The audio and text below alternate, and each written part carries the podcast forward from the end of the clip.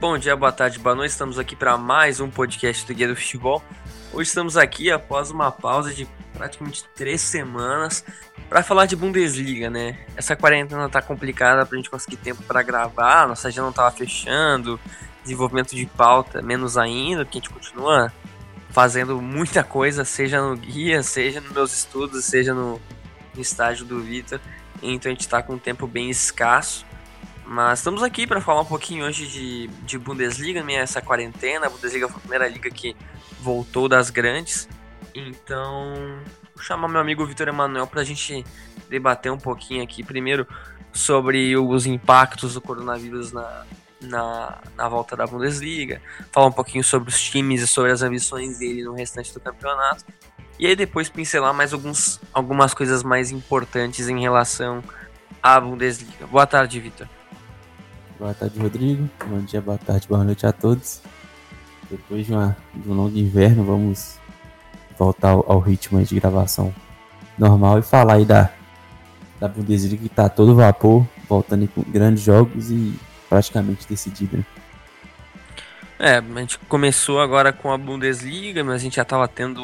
A gente começou primeiro com a K-League, né, da Coreia. A gente voltou agora com a Bundesliga, aos poucos vai voltar a Liga, Premier League, Série A e todos os lugares mais importantes. Esses são os cancelados, né? A gente teve cancelado mesmo a Jupiler Pro League, que, que acabou faz, acho que mais de... Foi bem no início, né, da pandemia, faz um mês e meio, por aí. Do, o Bruges foi campeão, inclusive. Aí a Eredivisie encerrou também, sem campeão. Das grandes foi a única sem campeão. E na França acabou com o Paris Saint-Germain sendo campeão, a liga mais impactante que terminou uh, sem, no caso, sem um término oficial, né? Sem, um, sem jogos oficiais, graças a, a o primeiro-ministro lá da França ter colocado lá, foi alguma coisa nesse sentido, ter colocado uma lei que impossibilita a prática de esportes e de grandes eventos até até agosto. Então a gente teve já o encerramento dessas três ligas e agora sobre os sobrou a Bundesliga. E todo mundo tava muito curioso para ver o que, que ia acontecer, né? Porque portões fechados a gente já sabe mais ou menos o que, o que é. A gente já passou por várias partidas no, no futebol com portões fechados.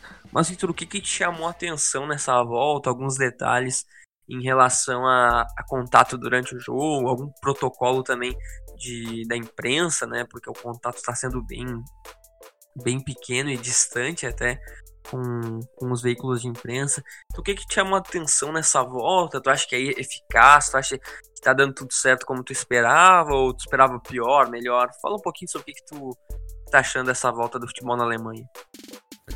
É, a maior diferença mesmo é questão de torcida, né? É, dá uma sensação de jogo treino quando você vê ali os estádios todos vazios, dá uma sensação de pré-temporada, que não é jogo valendo três pontos.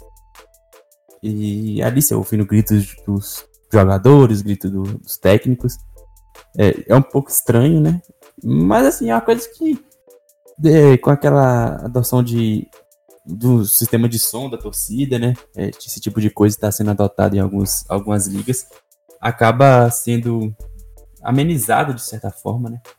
E acho que fica no segundo plano, né, no final das contas, porque o nível de jogo é parecido. Acho que quando tem torcida, acho que dá um calor, acho que talvez motivação cresce um pouco.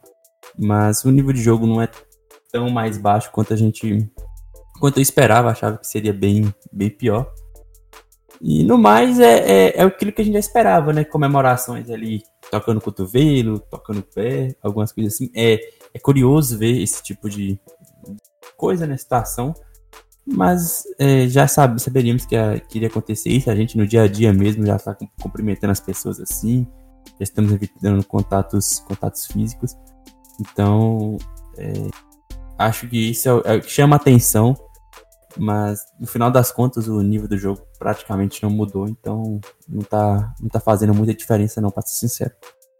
É, agora a gente tá tendo uma liga bem segura, né, em questão de testes tava, tava tendo bastante teste ali no início, né? Pra, pra também um jogador não contaminar uma equipe inteira. Eu sei que eu vi que tem regras em relação também a vestiário, a distância de cada jogador no vestiário, a, o tempo de quanto mais ou menos eles podem permanecer por lá, né? É mais menos meia hora, se eu não me engano. Então tem todo um protocolo, as equipes não podem entrar ao mesmo tempo. E eu até estava vendo uma, uma pesquisa da, da Federação Holandesa para a volta do futebol na Holanda para a próxima temporada já, que realmente as coisas que realmente dão bastante risco ao contato, caso alguém esteja infectado, é a comemoração do gol, né, quando as pessoas se abraçam, ou na disputa de escanteio, né, quando tem aquela marcação mais forte, mais pegada num cruzamento para área, algo nesse sentido. Mas tirando isso, nada muito muito grave, nada nenhum surto. Agora a gente teve por exemplo, no futebol, nada, nada muito grave aconteceu, então acho que tá rolando mais ou menos tudo como previsto. Claro que é meio estranho, às vezes, olhar sem, sem público uma partida de futebol.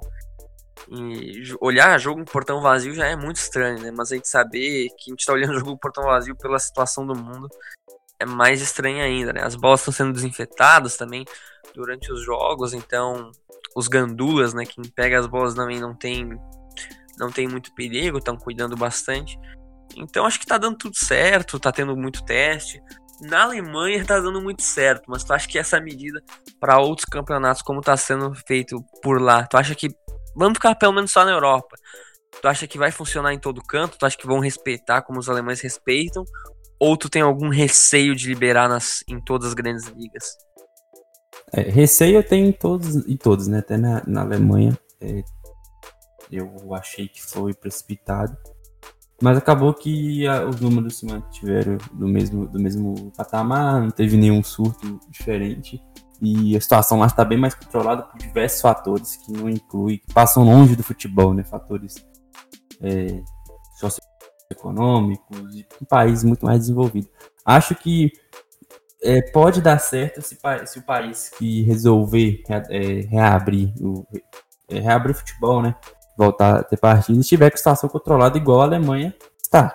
A Alemanha não teve um surto tão grande como principalmente na né, Itália, Espanha e Reino Unido.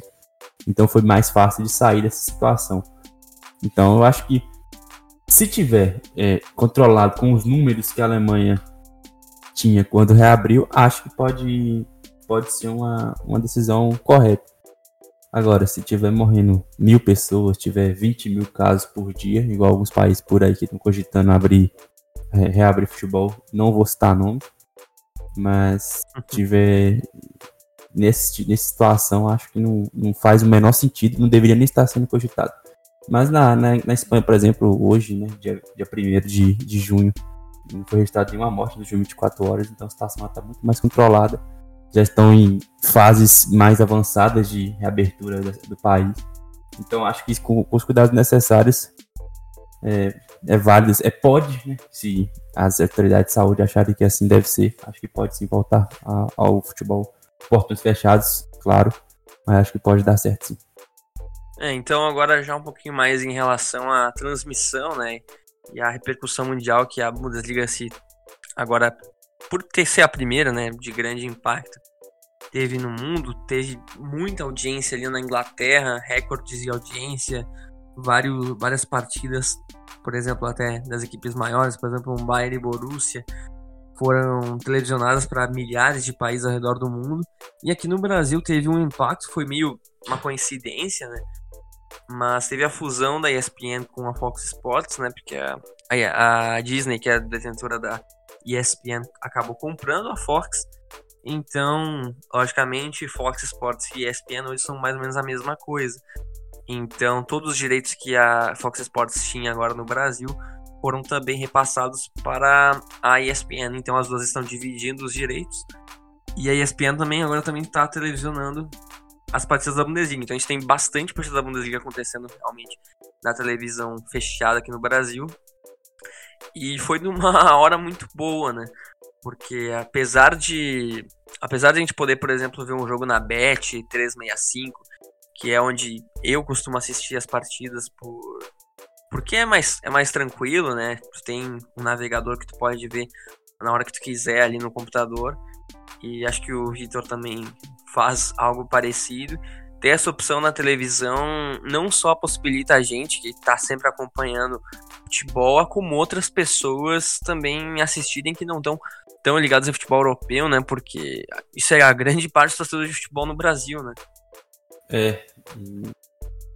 Cara, é sempre bom, né? Ter mais opções, né? Não tem, é, não tem muito o que falar. Se você tem, em vez de dois jogos, ter quatro jogos disponíveis para assistir, é, é sempre melhor e poder assistir mais, mais times, ver outros jogadores. É, para nós consumidores foi sem dúvida uma, uma grandíssima notícia nessa, nessa época. E agora para encerrar antes do comecinho do, da nossa prévia, né? A gente teve algumas ligas já agora voltando. Depois daquele liga da Bundesliga, a gente teve a liga ucraniana, né? Agora voltou no fim de semana. A gente também teve a liga sérvia que voltou. A gente teve agora a dinamarquesa que recém tá voltando. Hoje teve as primeiras partidas das equipes que estão brigando pelo título. E a gente tinha alguns campeonatos remanescentes que a gente até comentou no podcast do Fim do Mundo que tinha Belarus, Nicarágua, Turcomenistão, os países assim que cada um tem sua particularidade ainda estavam transmitindo as partidas e ainda estava acontecendo futebol sem nenhum problema lá no, nesses países. Então, uma loucura, né? Imaginar que no meio do caos esses países continuaram tendo partidas, mas agora aos poucos vai tudo voltar entre aspas ao normal. E esperamos que esperamos que em breve possa normalizar ao redor do mundo inteiro. Mas a gente sabe que não é tão fácil assim. Né? Se essas ligas voltaram, tem algum motivo, seja a geografia, seja a política, seja as condições socioeconômicas do país. Então tem uma série de, de explicações. Mas, Vitor, eu vou te fazer uma pergunta então mais curiosa agora. Qual é a liga que tu tá mais ansioso para voltar? Na Liga, né? Tá, tem a, a, disputa mais, mais equilibrada e tô com saudade de ver o homem jogar, né, cara? Tem jeito. Eu tô sinceramente curioso para ver como é que o Liverpool vai comemorar o título da Premier League, cara. Ah, vai coitado, ser muito estranho, cara. Vai ser muito estranho. É tipo aquele final de festa, assim, que, que meio todo mundo já sabe o que vai acontecer e só tá esperando acontecer. É, é, estranho, é estranho, vai ser muito estranho, porque a torcida. Eu acho que vai ter carreata, essas coisas, porque carreata realmente não tem muito problema se não sair do carro, mas que vai ser meio broxante comemorar um título ali fora, sem os teus torcedores por perto do estádio, vai ser. Vai ser estranho, ainda mais se for uma coisa como foi tipo do Leicester, que foi um título conquistado numa segunda de tarde, porque o Chelsea empatou com o Tottenham. Então, se alguma coisa nesse sentido acontecer, Claro que vai ser divertido para os torcedores do Liverpool, né? Vai ser legal conquistar mais um título. Na real, o primeiro título da Premier League na história, né? Desde que o campeonato inglês virou deste formato. Então, vai ser estranho. Sem dúvidas, vai ser estranho.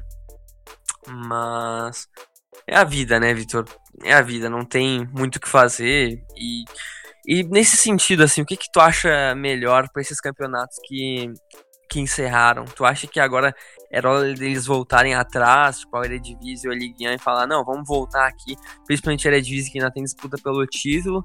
Ou tu acha que agora meio que todo a vibe do campeonato já acabou, que já não tem mais muita moral tu, tu, tu tentar voltar atrás, lá que tava tão legal, porque agora meio que todo mundo já meio que descartou a possibilidade de voltar? Então, é, é, eu acho que. Eu não sei como faria isso, mas tinha que voltar, né?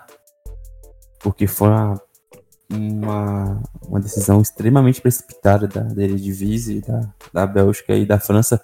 Por mais que França e Bélgica dificilmente mudariam o campeão, a França eu garanto que não mudaria, a Bélgica também era muito difícil. Agora, na Eredivisie estava um campeonato sensacional, o, o AZ e o Ajax disputando ponta a ponta. E, cara, e não tinha necessidade de encerrar naquele momento, entendeu? Porque a gente poderia ter um, um, uma situação é, dramática durando três, quatro meses. Mas não tinha por que encerrar naquele momento, porque as coisas também, o cenário poderia mudar igual, igual mudou. Por exemplo, na, na, na Itália, na Espanha, teve aquele período é, assim, inacreditável, né? Mas as coisas melhoraram depois de muitas semanas aí de, de lockdown, de isolamento. As coisas mudaram e em países como é, Holanda, Bélgica e a França pouco, teve um pouco mais de casos, mas a Holanda e Bélgica no passado nem perto de ter um surto tão absurdo igual teve esses outros países como Espanha, Reino Unido e Itália. Então acho que foi muito, muito precipitado. Deveria voltar, né? Só que eu não sei agora como farão isso, porque já tem time que deu férias para jogadores, E já tem time que já foi declarado campeão, igual o, o Brugge e o PSG. Então, situação é que agora eles vão ter que, que resolver por causa de uma decisão extremamente precipitada. E que eu sempre falei, é, campeonato tem que terminar. Se você terminar em 2021, não importa, você tem que terminar o campeonato. Depois você inicia outro. Depois você vê a, a próxima temporada, se fará com 30 rodadas, 100 copas, não sei. Mas as que começaram tinham que terminar. Aí tomaram decisão contrária. Agora eu quero ver, porque ficou um pouco meio feio, né? Porque todo mundo vai voltar e eles já encerraram o campeonato sem ter, ter terminado todas as rodadas.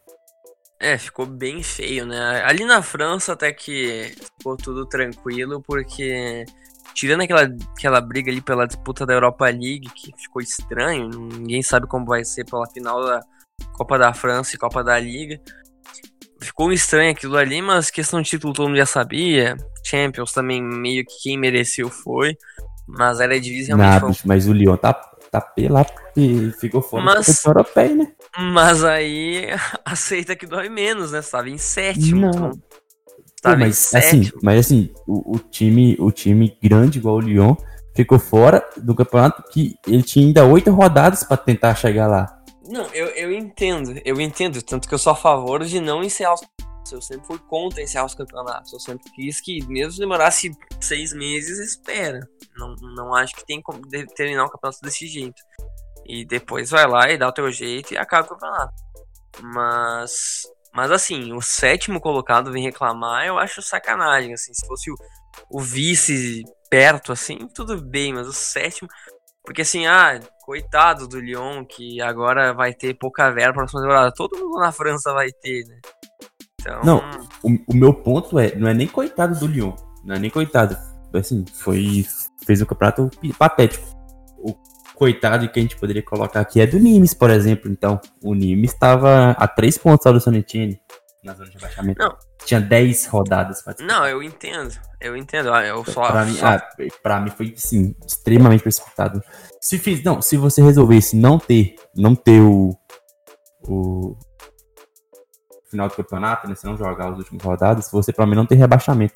E no caso o Nimes nem caiu, né? Porque o time do, do faria o playoff até continuou, mas no caso do Amiens, por exemplo, tava quatro pontos.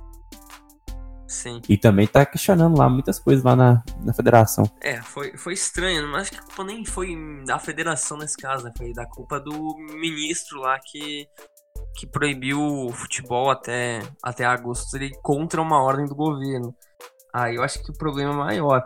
O Aulas lá, o cara do Lyon, tava tentando agora voltar de algum jeito, mas não tem como, né? Não tem tempo hábil para isso. E Nossa, nem estrutura e... pra isso. São quantos times que vão pra, pra, pra Champions? São três, né? Lá na França? São três. Pois é, o Lille ficou um ponto atrás do Rennes. É. Em quarto.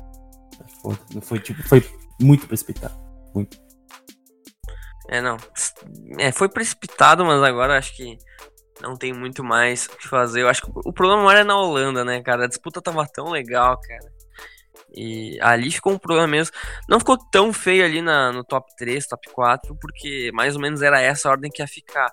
Só que justamente o que era a maior dúvida era a questão do título, né? E agora pro AZ manter a base para a próxima temporada, agora principalmente sem dinheiro, vai ser muito complicado, né? Pode, pode ter destruído o início de um projeto que poderia ter sido campeão. E tem a questão das Copas, né? Tinha, tinha final de Copa aí pra ser disputado. É, então eu não sei como vai como vai ficar essa situação ainda. Eles, eles queriam mandar o jogo para uma ilha caribenha, mas não vai, não vai mais rolar. Mas enfim, acho que na Holanda as coisas são maiores do que a gente vai debater aqui hoje, porque tá mais ou menos resolvido o título, né, graças à última rodada. E no caso a última penúltima rodada da Bundesliga, que o Bayern venceu o Borussia Dortmund por 1 a 0 no Signal Iduna Park e provavelmente vem pelo título agora com 7 pontos à frente do segundo colocado. O que, que tu acha desse mais um título do Bayern a caminho? Tu acha que é merecido? Ou tu acha que foi muito mais pela queda do Borussia Dortmund, pela queda do Leipzig, pela queda do Gladbach? Ou tu acha que o Bayern tem os seus méritos para estar muito próximo desse, desse título? É, não dá para tirar o mérito do Bayern, cara. Apesar da gente é, poder pontuar a queda do, do Leipzig, principalmente, começou muito bem. O Dortmund irregular muitos momentos, a incapacidade do Dortmund de conseguir vencer o Bayern de Munique, cara, em jogos importantes. É uma vitória aqui e outra daqui 3, 4 anos, é uma pipocada atrás da outra, assim, bizarro. Agora, o trabalho do Hansi Flick é sensacional, cara, sensacional. Ele arrumou um time que tava tava completamente desequilibrado, tomando goleada do Eintracht Frankfurt, que faz uma péssima temporada. E o que vem fazendo o Lewandowski, assim, é papo de bola de ouro. O Alfonso Davis na lateral é um, talvez a principal revelação da temporada entre os times grandes. O Miller voando, voando, voando. Talvez uma das melhores, talvez a melhor temporada do Miller desde a Copa de 14, muito provavelmente. E o Kimmich se consolidando como um dos melhores jogadores do mundo na posição, assim, sem nenhuma dúvida. E se você ainda pensar que o Alaba é um monstro de jogador jogando agora como zagueiro de fato, o Neuer voltando a defender muito bem, o Goretzka se tornando um baita jogador, um cara que vai ser crucial para a seleção alemã daqui para frente. Então, o, Hansi Flick fez a revolução nesse time e, e hoje é um time extremamente forte que tá ganhando as partidas, assim, de uma forma é, contundente, como não ganhava há, um bom tempo, pelo menos ali. Acho que da forma que tá ganhando, desde o do início do Ancelotti ou, ou desde o Guardiola, se bobear, há um, há um bom tempo que o, que o Bayern não conseguia vencer assim. E além de tudo, se torna hoje, para mim, é, junto com o City, o principal favorito para Champions. Então, vai ganhar outro título. Não vejo o Bayern de Munique perdendo esse título de forma alguma. E e méritos total, totais ao, ao Hans Flick. E eu até comentei com você, cara. Enquanto tiver caras do nível de Noi, de nível de Boateng, Alaba, Kimmich, é, Miller e Lewandowski, que além de serem grandes jogadores, são caras que são acostumados a ganhar, entendeu? Então vai ser muito difícil bater o Bayern e a hierarquia do Bayern é impressionante. Mais um título pra conta. Não, não vai ter escapatória. Se um time com o Nico Kovac foi campeão na temporada passada, acho que não é um absurdo ser nessa também, né? E acho, e acho que vai ser até mais tranquilo que a temporada passada, que foi na última rodada, acho que vai ser até antes. O problema é que a tabela não é tão fácil assim, né? Porque nos próximos dois jogos tem o Leverkusen, que hoje é o quinto colocado, e o Gladbach é o quarto. O Gladbach é na Allianz Arena e o Leverkusen é na, na Bayer Arena, no estádio do Bayer Leverkusen. Então, essas duas próximas partidas vão definir bastante agora. Acho que se o Bayern ganhar, acho que praticamente vai ser campeão matemático. Mas, por exemplo, se empatar uma, ah, no caso contra o Leverkusen e, sei lá, o Borussia ganhar, cai para cinco. Ainda é muita coisa faltando quatro rodadas, né? Porque o Bayern não é um time que costuma perder, muito menos empatar partidas tão importantes desse, desse nível, né? Porque depois tem o Werder Bremen, que tá desesperado, brigando pelo, pra não cair. A chance tem... do Werder pontuar contra o Bayern de Munique é de menos 328. Cara, faz quanto tempo que vocês não ganham deles? É, é década já, né? que fase. E aí depois Freiburg em casa, que é impossível não ganhar também. E aí voos por fora, que aí a, a chance de acontecer não, uma zebra, apesar. Vai, vai. É, é bem, bem mínima. Se você pensar que se empatar com o Leverkusen e Gladbach e o, e o Borussia ganhar os dois, a diferença é três pontos ainda. E o Bayern, e o Bayern vai ganhar do Freiburg, do Bremen e do Wolfsburg. É muito difícil. E se não ganhar, o Borussia ainda tem que fazer uma sequência absurda, né? Que é improvável. Apesar de ser uma sequência que não é tão difícil, é, é improvável acontecer, né? É, não, Leipzig. Leipzig não tem o Leipzig pode ir até ali na penúltima rodada fora de casa tirar pontos. E aí, é, talvez ali o Bayern seja campeão, talvez lá não tenha penúltimo, não sei. Mas é mais um título do Bayern, né? E vai ser interessante, porque o Bayern vai chegar provavelmente na Champions League já, já apto a jogar, né? Já mais acostumado que as outras equipes, que treinou antes, jogou antes. E provavelmente é campeão. Então vai ter. Vai ser muito bom para a equipe e vive uma fase absurda do Lewandowski, né, que marca gol de todos os jeitos possíveis, melhor temporada dele na carreira disparado. E tá tudo meio que certo pro Bayern, né? Uma temporada que começou meio estranha, meio que como começou a última. E aos poucos foi melhorando, melhorando, melhorando. Subiu a liderança. Quando deu a parada já tava com uma distância grande na, na liderança e agora já, já foi para sete. Muito difícil tirar esse título do Bayern. Já consideramos praticamente o campeão. Então essa briga nem é tanto por título, né? Essa briga vai além do Bayern para a Champions League. Que dessas a gente tem quatro vagas para Champions League na Alemanha, uma já é praticamente garantida do Bayern. Então a gente tem quatro times brigando por três vagas, né? Porque a distância do, do quinto colocado para o sexto é muito grande. Então a gente ficou entre o segundo, o terceiro, o quarto e o quinto brigando pelas três vagas de Champions League. Então, falando um pouquinho agora do Borussia Dortmund, Victor. Tu acha que a vaga já está garantida para a Champions League? Tu acha que é uma temporada frustrada por não conquistar a Champions, eh, por não conquistar a Bundesliga e já ter caído na Champions nas oitavas? Tu acha que talvez seja o fim de Lucien Favre no comando do, do Borussia Dortmund? O que, que tu acha dessa temporada que, apesar de Jadon Sancho ter sido um grande destaque do Borussia Dortmund, a gente não sabe nem se ele fica para a próxima temporada ou se ele fica daqui a, sei lá, mais meio ano, né, talvez, talvez até janeiro. O que, que, que tu acha da situação do Borussia Dortmund hoje, não só na tabela, mas também, também na temporada? É, o, pensar que foi pelo PSG, que é, que é mais time, acho que a, a, a desempenho na Champions League foi ok. Na Bundesliga, cara, primeiro já tá acostumado, né? Vamos, admitir que já tá acostumado a, a, fracassar contra o Bayern de Munique. Depois da temporada passada, nada mais é, é frustrante, porque ano passado, a temporada passada que era para ser campeã. E, e para ser campeão e não foi. Uma pipocada absurda. Essa temporada é um, é, dá, deixa um gosto amargo porque o time trocou de técnico no meio do caminho, né? O Bayern de Munique, que é coisa rara acontecer por lá, trocou de técnico e mesmo assim não vai conquistar o título. Mas acho que não é assim, não, não é um fracasso. Acho que pensar no, no âmbito geral, né? Acho que a temporada passada foi muito pior.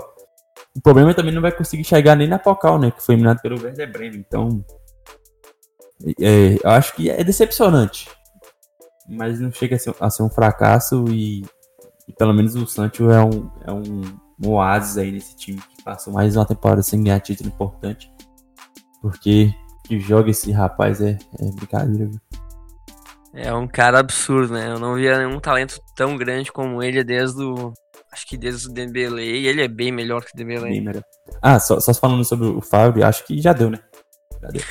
É, eu não sei se vai ter vai ter muito tempo para ele conseguir para ele conseguir agora se recuperar, porque essa sequência dele nos últimos jogos, né? Ele até tinha melhorado bastante, né? O Borussia tinha dado uma queda bem grande desde que perdeu a liderança. Mas essa essa, essa derrota pro Bayern, principalmente, quando tu, se tu ganhasse, tu podia ainda ter muitas chances de ganhar o título. Acho que é o fim. Não acho que vão tolerar ele por mais uma temporada. Nem acho que exclusivamente que a culpa seja dele. Acho que é uma série de fatores que, que leva o Borussia a estar nessa fase que está hoje. Porque, querendo ou não, é consolidada a segunda força na Alemanha. Né? Apesar de tu ter um Leipzig ali tentando entrar no bolo, o Borussia Dortmund faz campanhas boas nesse nível há muito tempo, com o time, um, o segundo time que mais investe na, na competição e contratou bons jogadores essa temporada, né? O Brandt foi uma baita contratação, a manutenção de peças chaves da equipe também foi muito importante, principalmente ali no meio campo, foi muito boa, a dupla de volantes ali com o Delaney e o Witzel foram muito, muito boas mesmo. Aí tu teve um Hakimi destruindo no lateral, Guerreiro jogando tanto no meio campo como no lateral também sendo muito útil.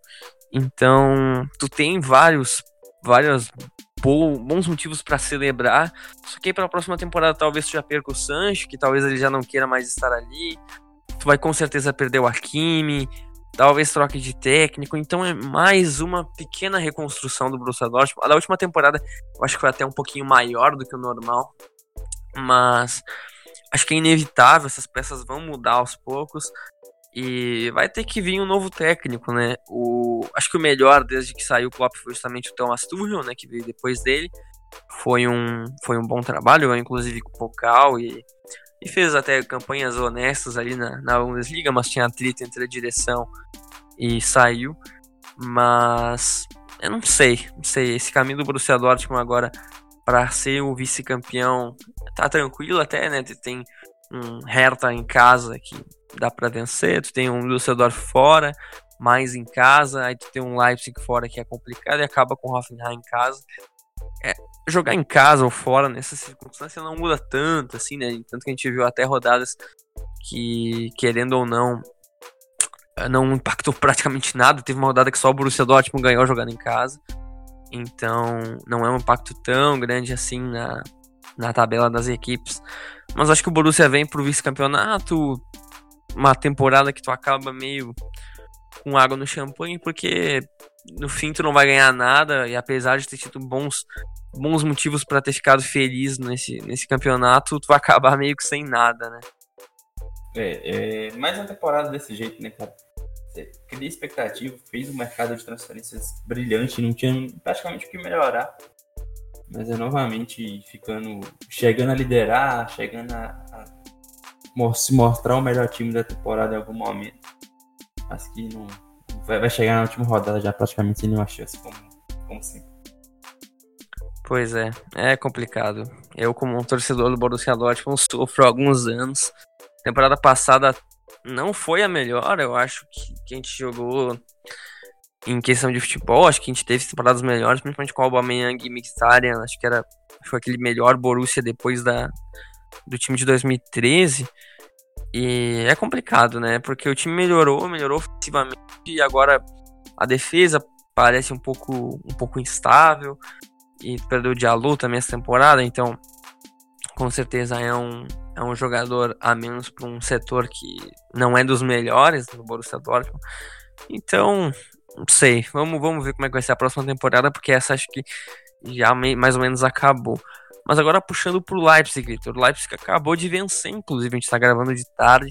O Leipzig acabou de vencer o, o Colônia por, por 4 a 2 fora de casa. Foi uma partida com gols de Dani Olmo, o próprio Timo Werner marcou também, o Ku marcou no, no primeiro tempo. Uma vitória muito boa pro Leipzig ficar em terceiro. E quem sabe, né, ainda poder brigar pelo vice-campeonato com o Borussia Dortmund. Tique marcou também.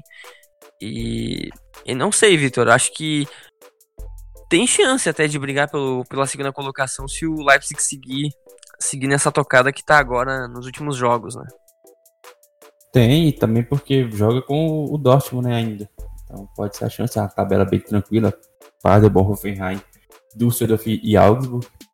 Boas chances de, de terminar em segunda ainda. Pra consolidar, né? Tá consolidando cada vez mais. Tem agora um, um world class no time, que o time Werner tá fazendo essa temporada é absurdo. E é um time muito agradável de ver jogar, é um time que é muito moleque novo, surgindo muito bem, muito promissor. Eu gosto de falar comigo. Parece que no, no time. Então, é, eu acho bacana o, o, projeto, né? O projeto é sensacional. E mais uma temporada de Leipzig entre classificando para a Champions League, muito provavelmente. Né? Não vejo o Leipzig perdendo essa, essa vaga. Acho bem provável.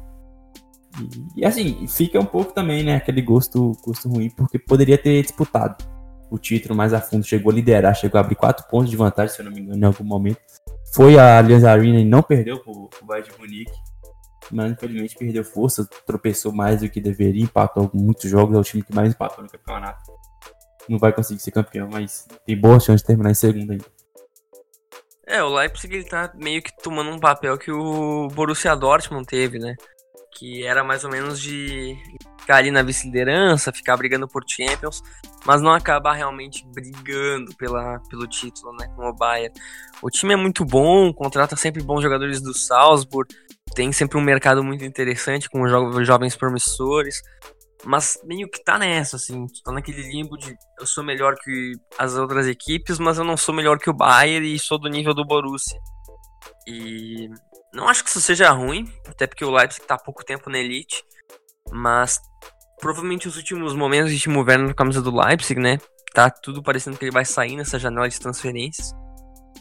Ele quer muito ir pro Liverpool, né? O principal, principal alvo dele para essa janela. Acho, inclusive, não sei se provável, mas bem possível que isso aconteça. E o Leipzig agora no final do campeonato tem Paderborn em casa, pra gente vai vencer. Hoffenheim fora, Düsseldorf em casa também, pra gente vai vencer. Aí tem o Borussia Dortmund em casa, com grande chance de talvez conseguir até ultrapassar o, a equipe e ficar em, na segunda colocação. E Augsburg fora, né? Então, também mais uma chance de, de. Na última chance, no caso, de conseguir talvez até uma cota extra por por ter uma colocação acima, né? O Leipzig, inclusive, já acabou até o campeonato como vice-líder. Acho que foi na primeira temporada que eles, que eles subiram, acho que eles acabaram como vice-campeões, né? Sim, já chegaram a ser vice, chegaram a ser terceiro na última temporada, né? Acho que, acho que o Leipzig é meio, meio que essa onda aí, vai aproveitar uma, uma era ruim do Bayern, uma troca de comando do Bayern, uma, uma fase e talvez brigar pelo título, porque aparentemente está nas mesmas condições que o Borussia Dortmund, né? Jovens promissores, mas mas acaba caindo. Só que o Leipzig ainda tá na tá na Champions League, né? Então isso é um isso é um outro fator que o Borussia Dortmund não conseguiu nessa temporada. Inclusive amassou nas oitavas de final, né? Venceu venceu o Tottenham agora na por 3 a 0 na partida de volta em casa. Se classificou para as quartas. E a gente não sabe quando vai voltar a Champions League ainda. Mas é interessante, né, ver a equipe da, da Red Bull com grande chance de talvez, quem sabe, para uma semifinal, né? Isso é gigantesco para um time que há quatro temporadas estava na segunda divisão, né? É, a, arrancada do, do Leipzig é impressionante, né? E, e, é o que você falou, vai esperar um, uma fase ruim do, do Bayern de Munique.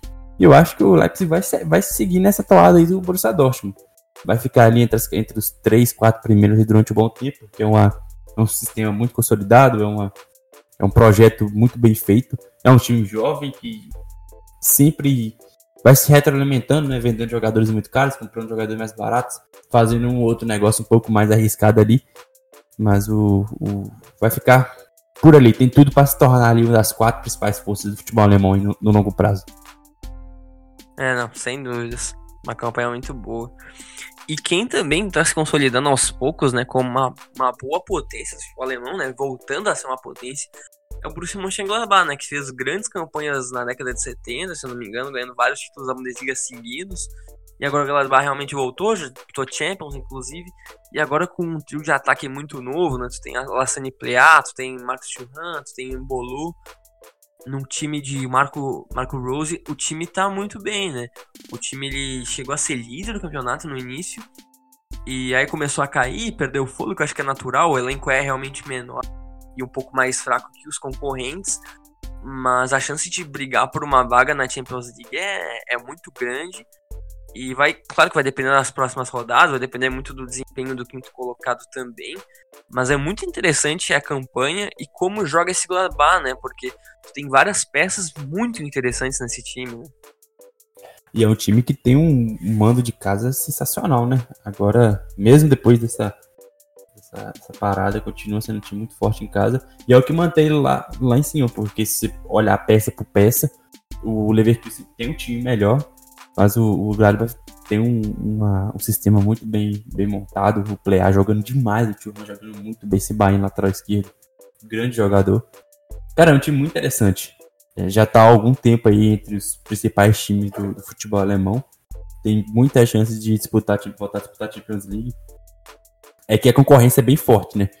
Eu vejo o, o Dortmund praticamente classificado, né? Mesmo a pontuação não indicando isso, acho muito difícil perder. O Leipzig também eu acho um patamar acima. E a briga é com o Leverkusen, que é um time massa. Acho que isso aí pode complicar um pouco a situação do, do Gladbach, mas é muito interessante ver esse time jogar. Muito forte, muito ofensivo. E mais um ano muito bom entre pelo lado lá do Borussia Park. Que inclusive né, é um time tradicionalíssimo, é um dos maiores campeões alemães. Que teve uma fase péssima, né, cara, no, no final da década passada. E aí, desde a, a, o, o Royce lá, o, o Dante, voltou a figurar entre os principais times alemães. Pouco se fala disso, que é um time que muito, um dos maiores, facilmente ali, tá no top 5, top 6 da, da Alemanha, que voltou a se tornar bem relevante nos últimos anos.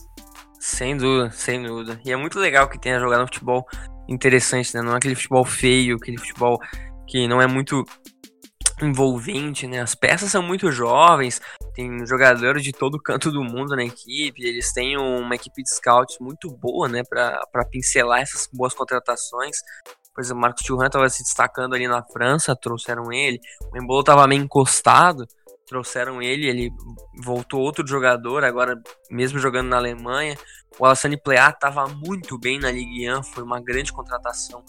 Inclusive foi convocado já para a seleção francesa depois que, que foi para o Gladbach, então é um, é um time interessante, tem várias peças interessantes, pensa bem, uh, o próprio Matias Ginter na defesa.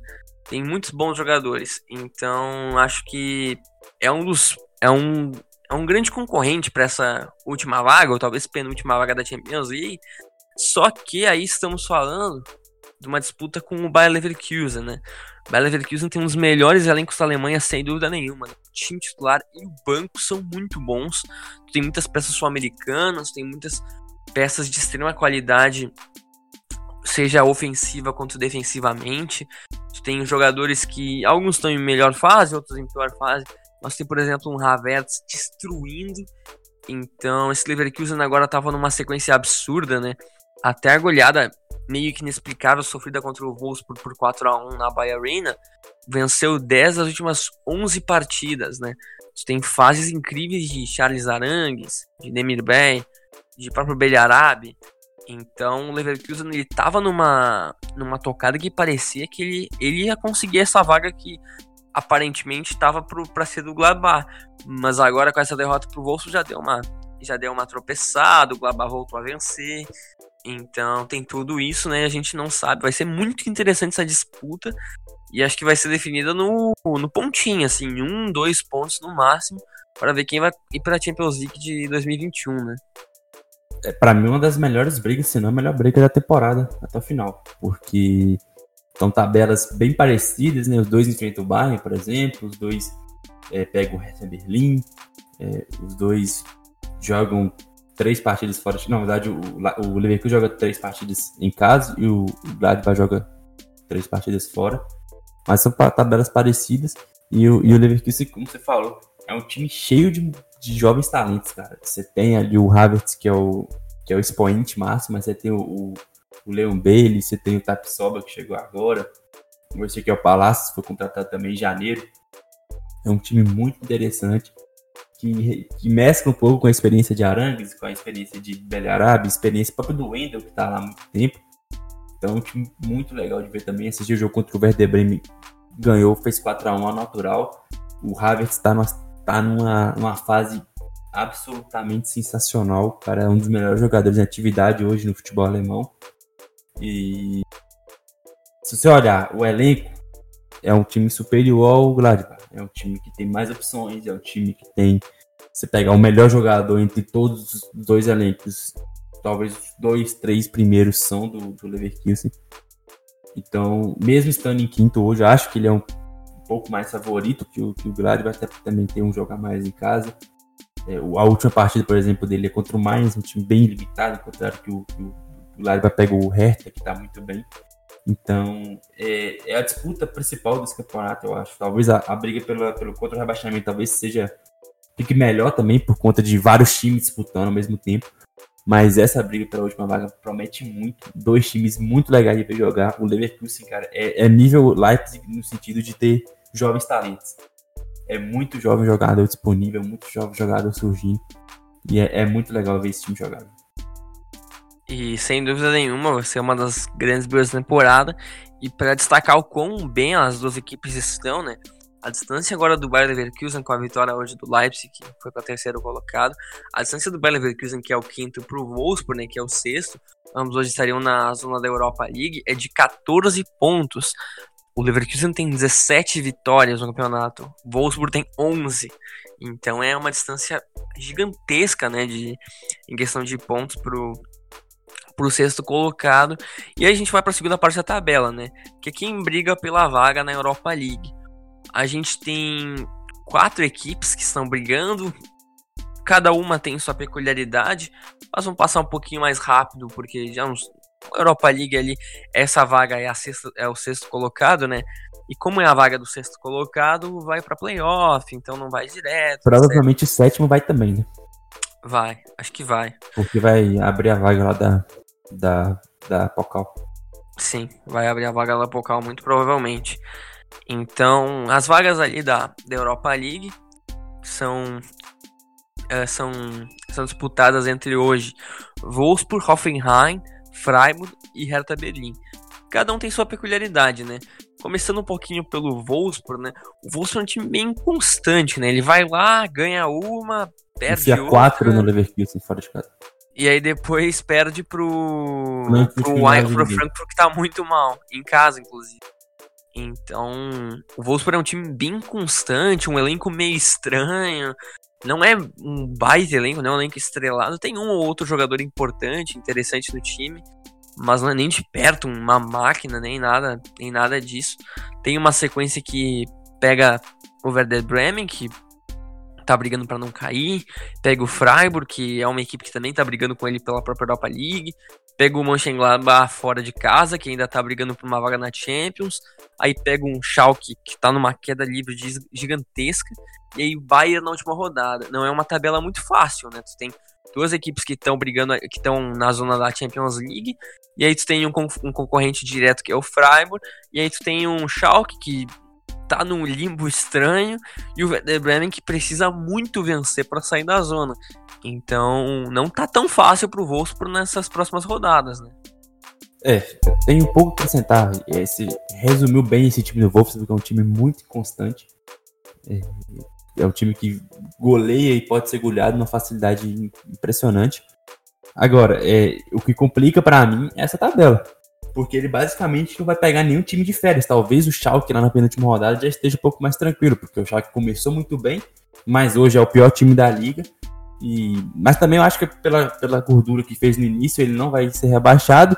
E apesar de estar um ponto atrás só do Hertha, eu também não vejo nenhuma força do, do Schalke para chegar na, na zona de Europa League. No mais, o Werder que você falou tá, tá, tá desesperado. O Freiburg é um time é, confronto direto, é um time muito forte fora de, é, dentro de casa. O Gladbach provavelmente vai estar na disputa ferrenha com Leipzig e Leverkusen pela, pela vaga na, na, Champions League. E o Bayern de Munique, que talvez chegue já campeão na última rodada, mas também não, talvez não. E mesmo se chegar, é um confronto dificílimo.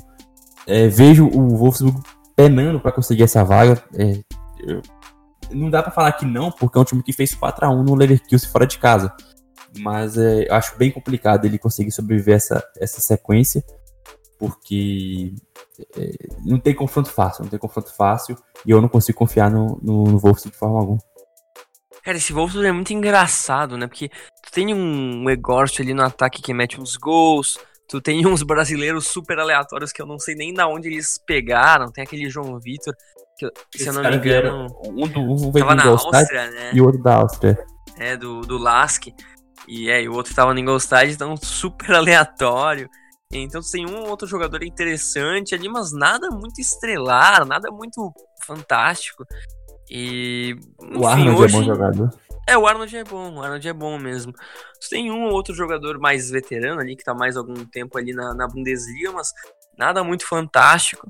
E aí o time que vem na sequência é o Hoffenheim. O Hoffenheim ele já não é o mesmo que tinha o Julian Nagelsmann né, no comando técnico. Não é o mesmo elenco, inclusive, não é tão bom quanto naquela época. Tu perdeu alguns jogadores importantes nesse meio tempo.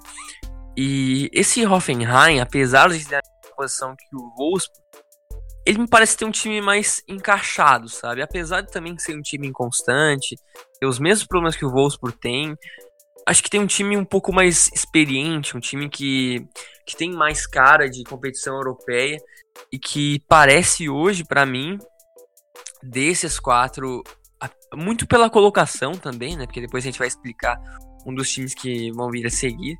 O Hoffenheim não tá vindo numa sequência tão estranha quanto, quanto o Wolfsburg. Né? O Wolfsburg perdeu duas das últimas três partidas. O Hoffenheim, por exemplo, nas últimas cinco partidas perdeu só uma, né? E venceu as últimas duas contra o Colônia e contra o Mainz. Então agora a próxima partida do Hoffenheim contra o Düsseldorf vai definir bastante coisa. Porque se o Hoffenheim perder, por exemplo, e o Wolfsburg já ganhar do Werder Bremen, a distância fica vai para três pontos e aí depois o Hoffenheim pega o Leipzig. Então é complicado e inclusive acaba o campeonato contra uma partida contra o Borussia Dortmund. Então acho que essa o Hoffenheim vai ter que tomar vai ter que tomar cuidado o elenco tem um ou outro nome interessante. O Skov chegou e, e foi importante até para a equipe, faz gols e assistências, mas não é um time também que encanta, que encanta muita gente, que joga um futebol muito aprazível como era em outros tempos, né? Vou te falar que para mim o, o Hoffenheim é das principais surpresas do campeonato. eu esperava o Hoffenheim brigando para não cair, sinceramente. Porque o time foi dizimado, cara. O time foi dizimado nessa janela de transferência. Saiu, talvez, os, podemos dizer, os três melhores jogadores do time. É, o Joelito, o Demirbay e o Amir, se eu não me engano. Saíram, acho que foram os três saíram nessa temporada. Uhum. Saiu o Nagelsmann.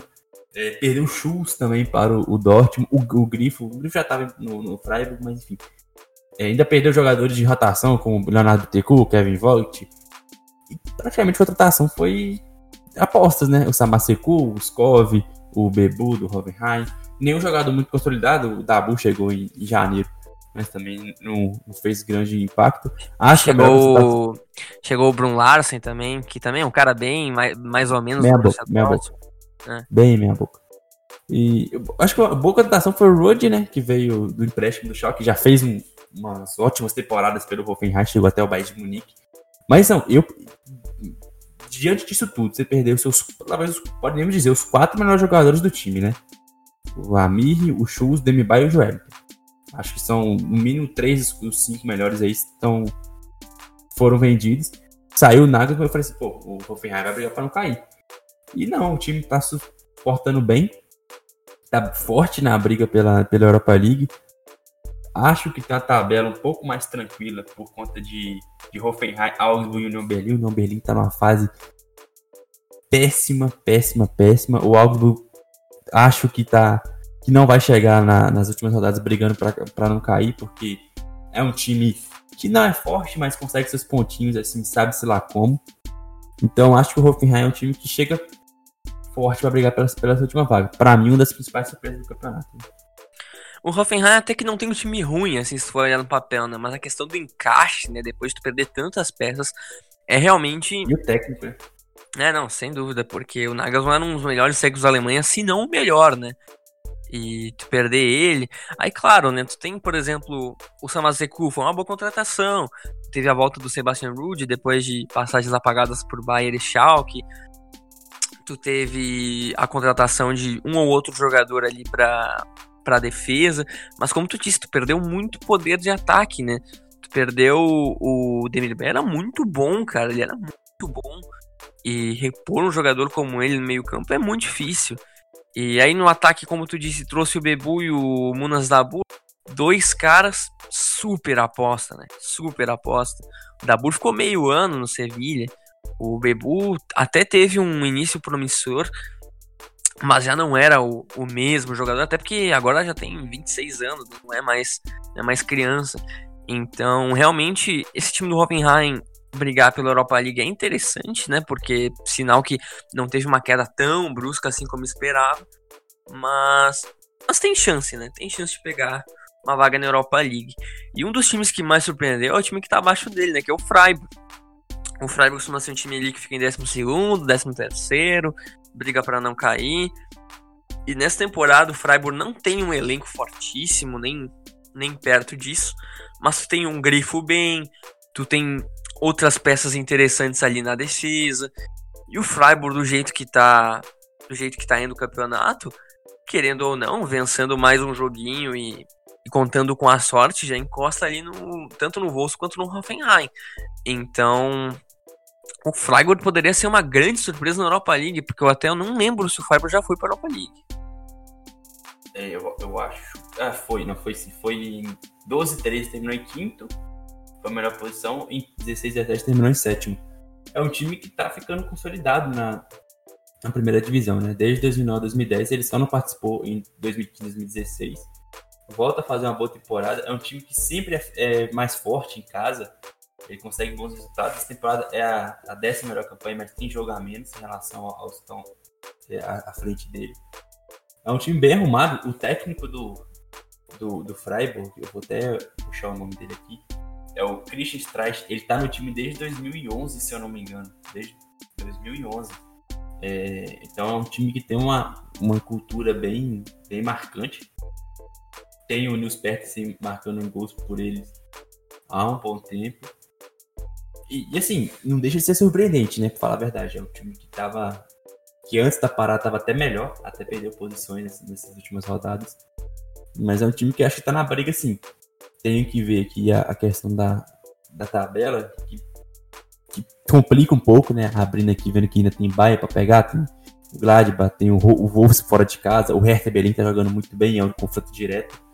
Então a tabela vai complicar um pouco, mas eu acho que depois do Hoffenheim talvez seja a, a maior surpresa da, da liga para mim, porque faz uma, uma temporada bem sólida, bem convincente, não vai passar nenhum tipo de susto. E quem sabe, né? Abrindo aí um, um espacinho, quem sabe conseguir umas duas vitórias aí de casa, talvez consiga voltar à Europa. E é bizarro que esses times que brigam na Europa League, né, tirando o Wolfsburg, tanto o Hoffenheim, quanto o Freiburg, quanto o Hertha, os três times têm saldo negativo, né? Os caras não marcam muito gols e levam mais do que marcam. E é complicado, né? Porque um time que briga por Europa League, esses times gostam de levar muito gol, né? A Bundesliga teve, sempre teve aquela fama de, ah, liga truncada. Cara, a gente tá tendo cada goleado nessas últimas partidas, né? Todo jogo tem cinco, quatro, seis gols às vezes.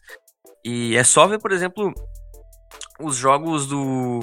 Os jogos das equipes, por exemplo, a gente tá comentando antes do Wolfsburg. O Wolfsburg vai lá, mete 4 a 1 depois vai lá e, e perde pro, pro Frankfurt por 2 a 1 em casa. Aí tu tem um Hoffenheim que vai lá e aplicar 3 a 1 no cão e vai lá e perde por 3 a 0 pro Hertha em casa. Então são várias coisas estranhas que acontecem num modo meio aleatório na Bundesliga que tá acontecendo ultimamente que as equipes estão sofrendo mais gol do que fazem.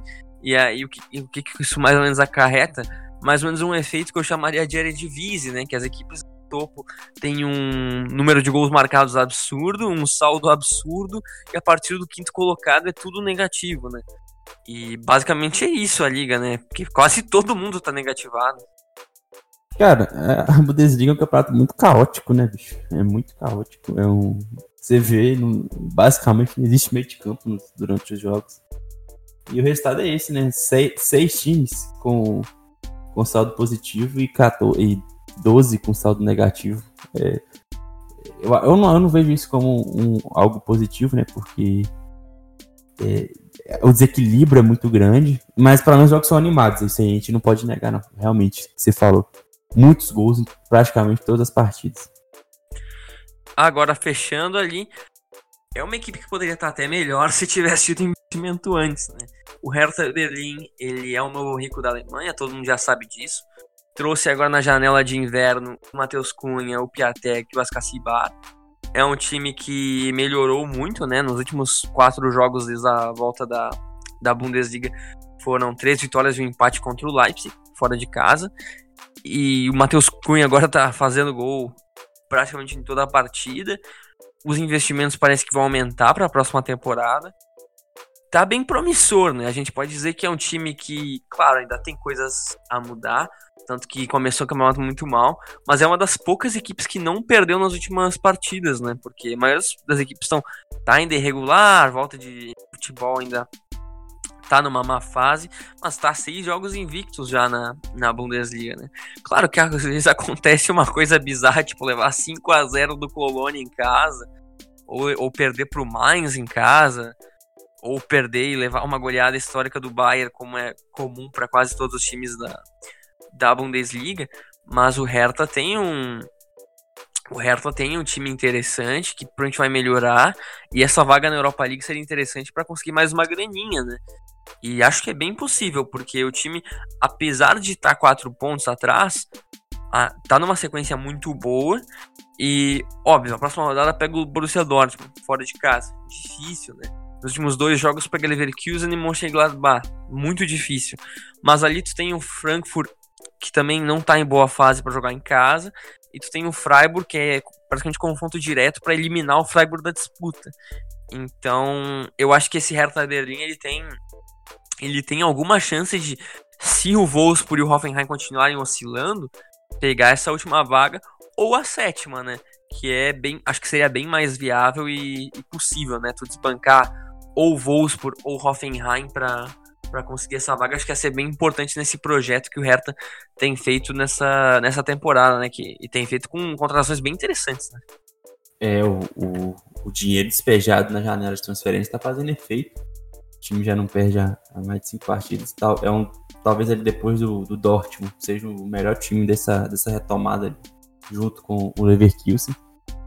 Tá na briga, né? Tá na briga. É, o, o, novo técnico, eu até esqueci, acho que é o Labadia, se eu não me engano. Isso, ele mesmo. É, vem fazendo um trabalho interessantíssimo. Matheus Cunha voando, o Piatek marcando seus gols importantes. É um time que vai ficar de olho, porque elenco talvez seja o melhor desses quatro. Até talvez ele briga com o Wolfsburg. E vem num momento muito, muito interessante. A tabela não é mais fácil de todas, mas pega, por exemplo, o Freiburg no confronto direto. Talvez pode ser é, decisivo nesse ponto aí. O problema é enfrentar Dortmund, Leverkusen e Mönchengladbach. Isso aí acho que é o, o principal problema. Mas é, é, o time melhor forma entre esses aí, sem nenhuma dúvida. E chega forte, porque elenco tem, tá? E o Matheus Cunha tá voando. E é interessante a gente perceber, né, esse Hertha agora com esse poder ofensivo, até o Piatek estava fazendo gol ultimamente, fez gol na última partida, inclusive, que inclusive na janela de transferências de, do verão contra o Quebec, né, que tinha sido muito bom no Düsseldorf, e agora tem o Matheus Cunha ali também no ataque para contribuir, tem o Piatek, e a gente nem sente mais falta da dependência que era o Calu, né, o Calu agora, por, por aquela confusão lá que teve dele do coronavírus, ele não tá jogando e não tá fazendo falta, né? E o, e o Hertha Berlim, se teve uma coisa que aconteceu nesses últimos anos, foi ser ultra dependente do Calu.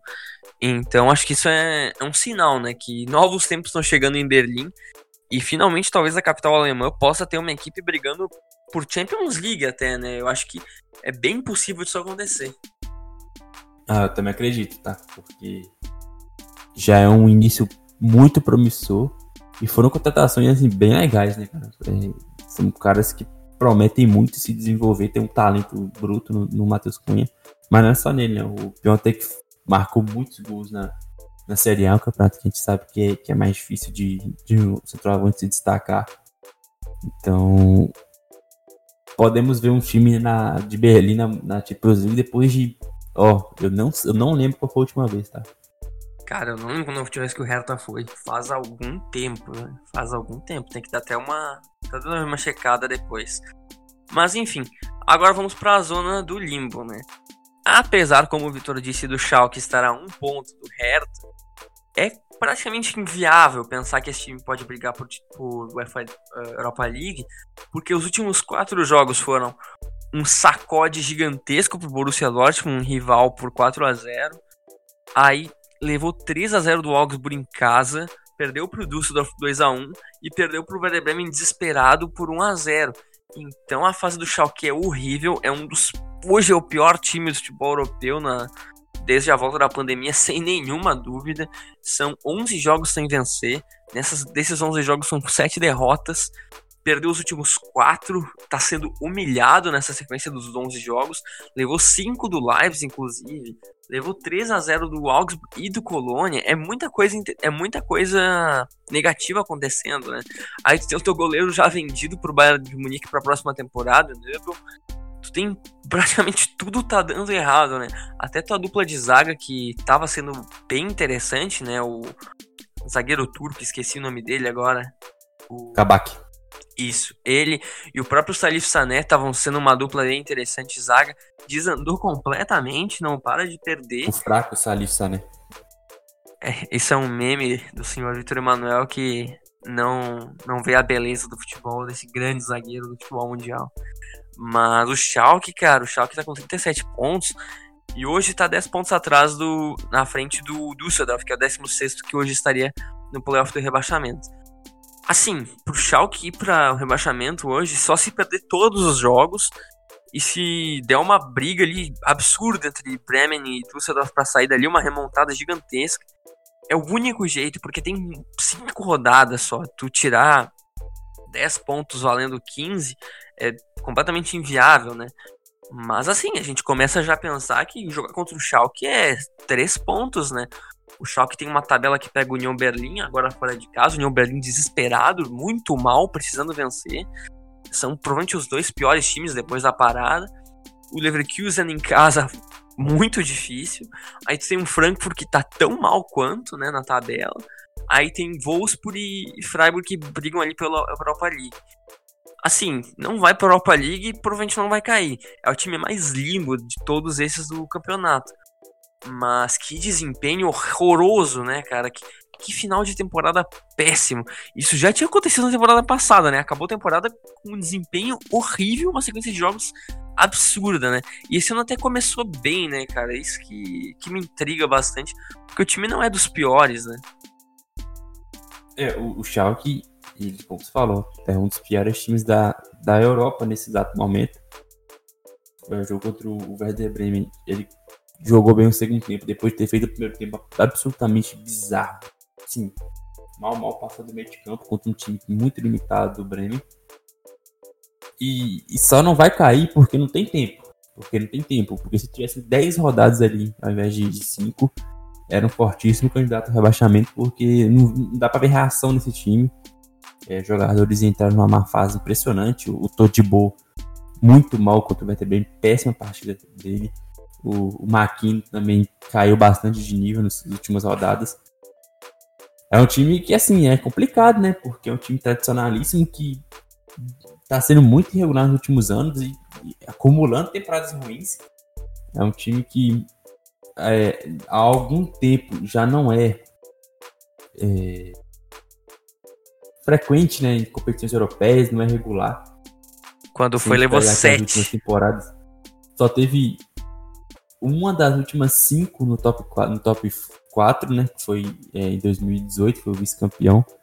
Fora isso, o, o, o Schalke vem acumulando temporadas péssimas. Temporada passada terminou em 14 e nessa vai no mesmo caminho. A sorte é o início de campeonato bom e que não vai ter mais, não tem mais tempo, porque senão estaria na, na briga para não cair, tá? Cara, o final de temporada do Schalke no passado foi uma coisa assim de louco. Tu falou agora que foi o 14.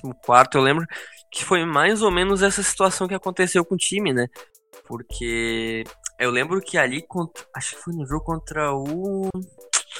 Foi quando levou o 7 a 0 do City, acho que foi março por ali. Eu lembro que pegou uma sequência de, sei lá, era mais ou menos a mesma coisa.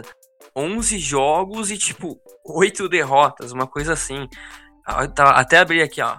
Entre 2 de fevereiro de 2019 até 6 de abril de 2019, foram 1, 2, 3, 4, 5, 6, 7, 8, 9 derrotas, um empate e uma vitória.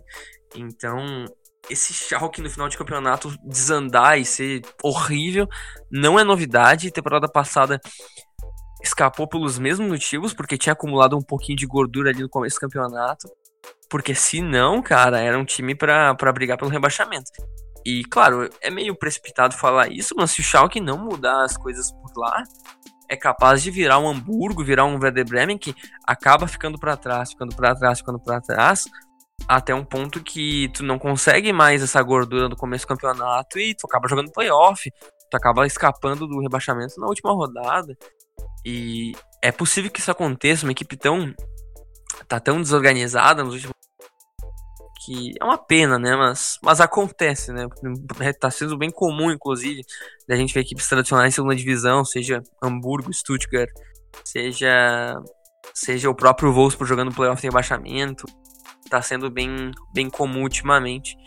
E outro time que tá no limbo é o Colônia, né? Colônia não tem um, um time muito aprazível.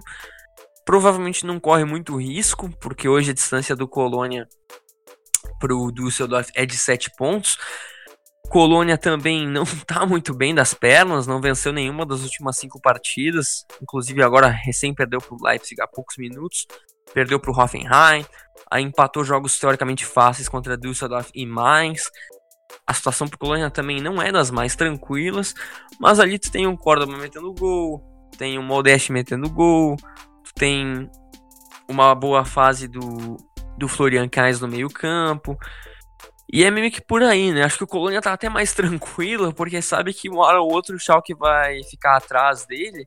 E aí vai ter mais uma equipe para brigar lá embaixo. E agora faltando só cinco rodadas, mesmo pegando uma sequência que tem Leverkusen, uma sequência que tu pega alguns times desesperados no final do, do campeonato, é bem tranquila, né? Tu pegar Augsburg, União Berlim, Frankfurt e, e Werder Bremen é melhor que quase todas as tabelas que a gente viu por aqui hoje, né? Cara, o, qual é o símbolo do, do limbo?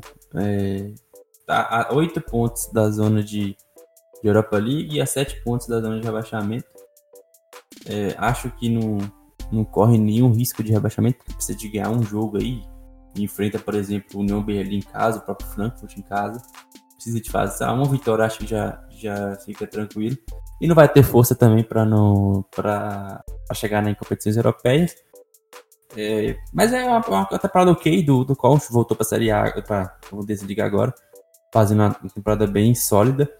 É, para mim, as principais boas notícias são, foram, são os, o John Córdoba, né, o colombiano, marcando bastante gols entre os maiores artilheiros do campeonato, e o Bornal, que é um baita zagueiro belga, uma das maiores promessas aí do futebol, do futebol do país. Mas assim, mais é isso, cara. É o time que tá literalmente ali no. no não vai para lugar nenhum. Não vai, não vai chegar na, nas competições europeias, mas também não, não vejo caindo, porque eu não vejo Düsseldorf, Bremen mais fazendo mais de seis pontos aí nesses últimos rodadas.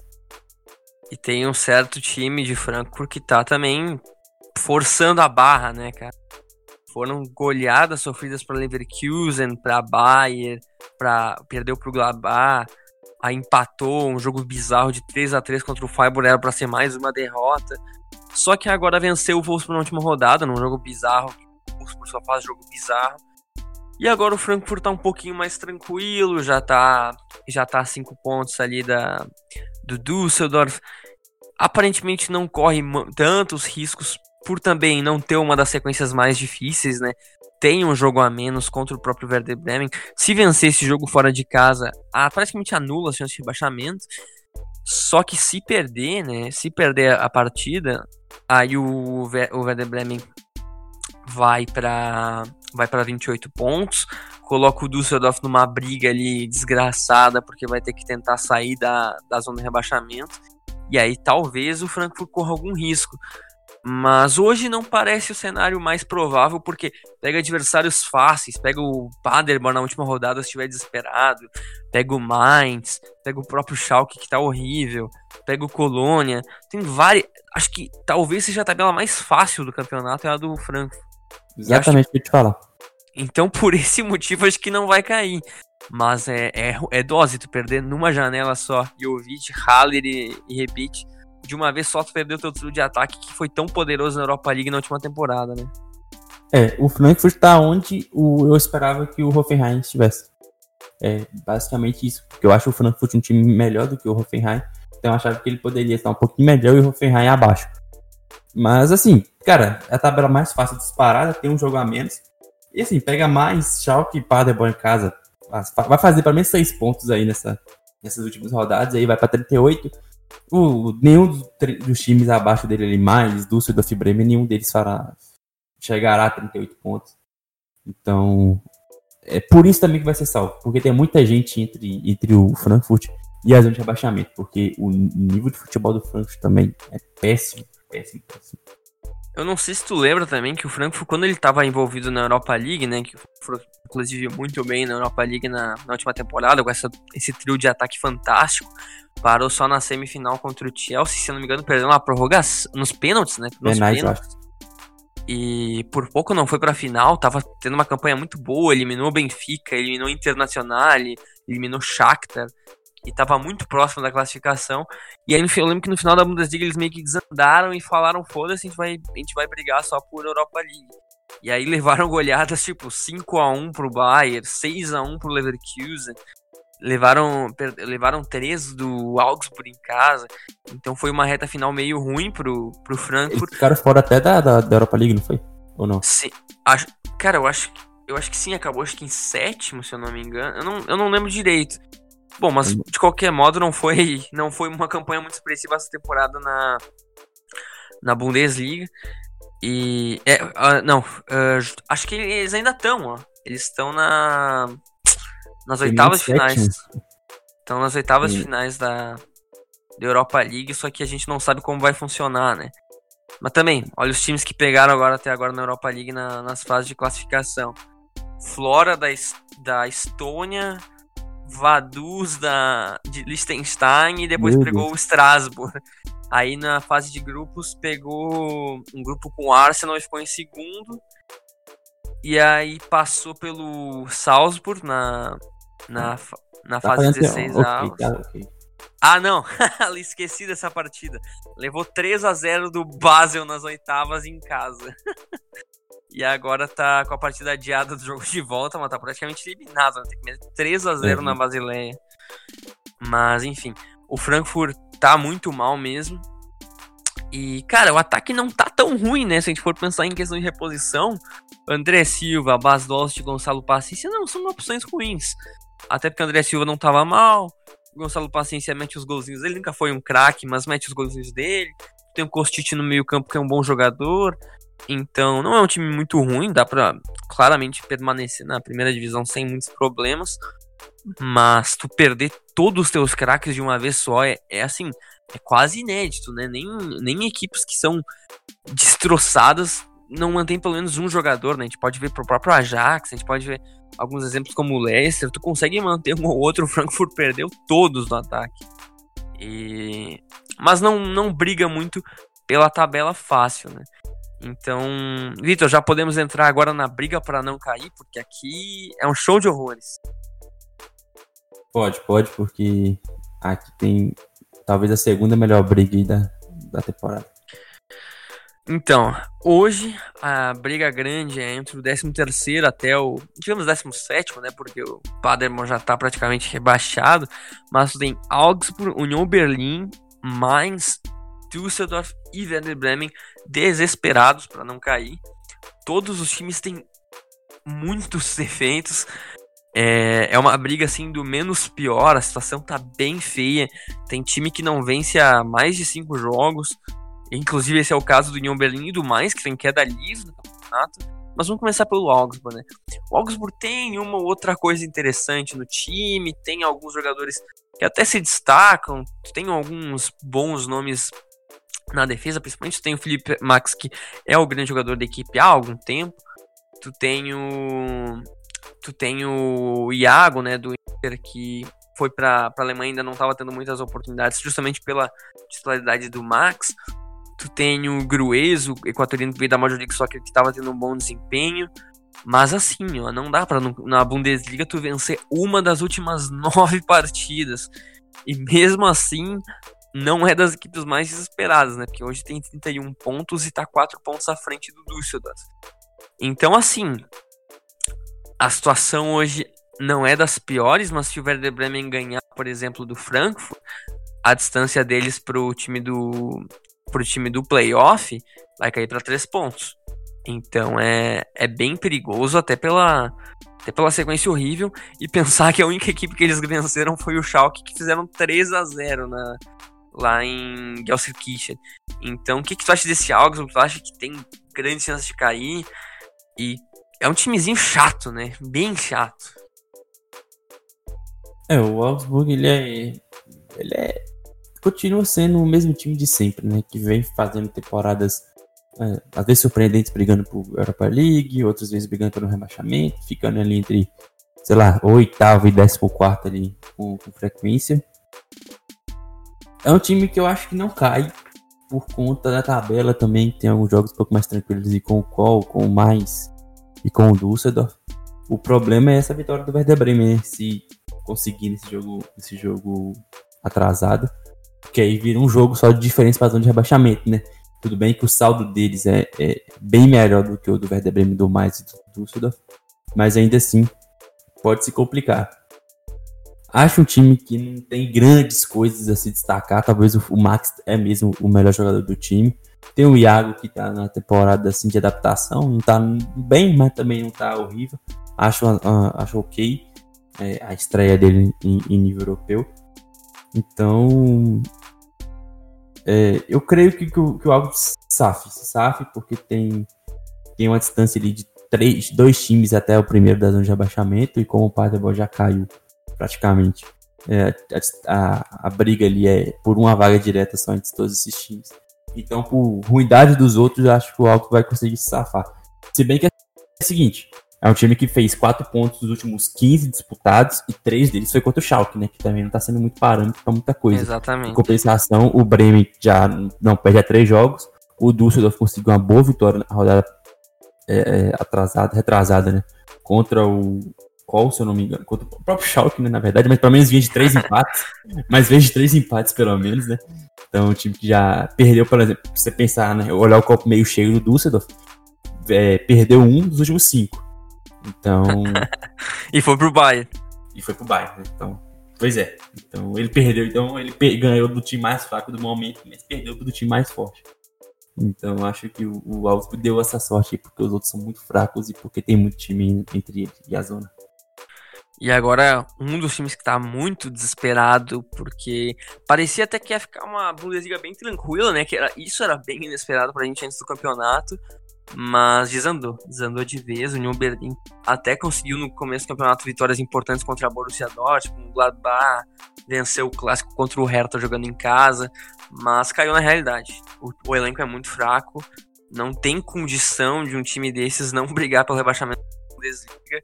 Tá sofrendo muito gol nos últimos jogos, levou 4 do Hertha agora na, na partida da, do retorno, levou 4 a 1 do Gladbach não tá fazendo o papel como precisa fazer de ganhar em casa, por exemplo, empatou contra o Mainz, que é um rival direto na, na briga para não cair. E, cara, o União Berlim hoje se apresenta ali como um grande candidato para o rebaixamento, porque o forte do União Berlim também é a torcida, né? Sem torcida complica muito. Talvez a sorte seja que na próxima rodada pega o Schalke. E vencendo né, em casa, já dá uma, uma aliviada, e aí realmente vai depender também do jogo do Werder Bremen, vai depender bastante dessa partida, mas assim, ainda depende de si, né? Vencendo o Schalke e vencendo o Paderborn ainda, que hoje é o, é o lanterna da, da Bundesliga na, na antepenúltima rodada, vencendo esses dois jogos, praticamente afasta o risco do rebaixamento, né? Porque somar seis pontos agora nesse, nessa reta do final do campeonato é precioso, né? Mas, por exemplo, se não vencer, acaba a última rodada jogando contra o Düsseldorf, por onde vai estar desesperado na briga também. Ao menos joga em casa, mas é uma briga que vai ser totalmente insana, né? Se não tiver resolvido até lá. Então esse União Berlim corre riscos gigantescos, né? É, eu acho que o União Berlim talvez seja o time na situação pior ainda que o Augsburg, né? bem pior que o Augsburg e que o Mainz. Porque talvez pese a inexperiência, né? Tem, temos que levar isso em conta, porque é a estreia do time, um time bem experiente, que vem muito mal, perdeu a, a, a Fortaleza, que era jogar em casa, né? É o nono melhor mandante, agora praticamente não, não vai fazer mais diferença. Agora, a tabela ajuda, né? Vamos combinar que a tabela ajuda. Jogar com o Paderman, com o Schalke e com o Düsseldorf em casa, é, pelo menos ali uns 5 pontos aí tem que fazer. Se fizer, acho que não, que não corre grandes riscos. Mas o Union Berlin era para ter feito uma temporada bem mais tranquila pelo início de campeonato né? e pela boa campanha de casa. É... Mas assim, tá dentro do esperado, cara, honestamente, né? A gente não esperava a grande campanha, começou a sonhar ali no meio da temporada em passar ileso, mas vai ter que sofrer. E, e vejo ele numa situação bem complicada, visando experiência, visando elenco, mas a tabela é um pouco mais tranquila que os outros. Então, deve se safar, deve se safar. Agora, isso a gente tá falando de show de horrores, mas a gente nem entrou no rebaixamento ainda. E o próximo time ainda tá Tem fora, muito né? time ruim na Bundesliga, bicho. Cara, tá louco. Mas vamos pro mais. O mais é muito ruim. O Mainz perdeu. O Mainz perdeu. Acho que era o Gabão, o melhor jogador deles na última temporada, né? Perdeu é. ele, não tem muita reposição, o time não é grandes coisas como é de se esperar. E, cara, é inacreditável como todo mundo tá indo muito mal, né? Porque o, o próprio Mais na última, nas últimas partidas, os últimos oito jogos, venceu só o Paderborn. Que é horrível. O Mais tomou 62 gols em 29 partidas, velho. Isso é mais de dois por partida, cara. E corre muito. Esse time corre muito risco. Porque a tabela não é tão fácil, cara. Pega Dortmund e Leverkusen fora e tu pega um confronto diretaço contra o Werder Bremen, né? Agora tu tem Frankfurt e Augsburg, se tu vencer, dá uma aliviada, né? Dá uma aliviada bem grande.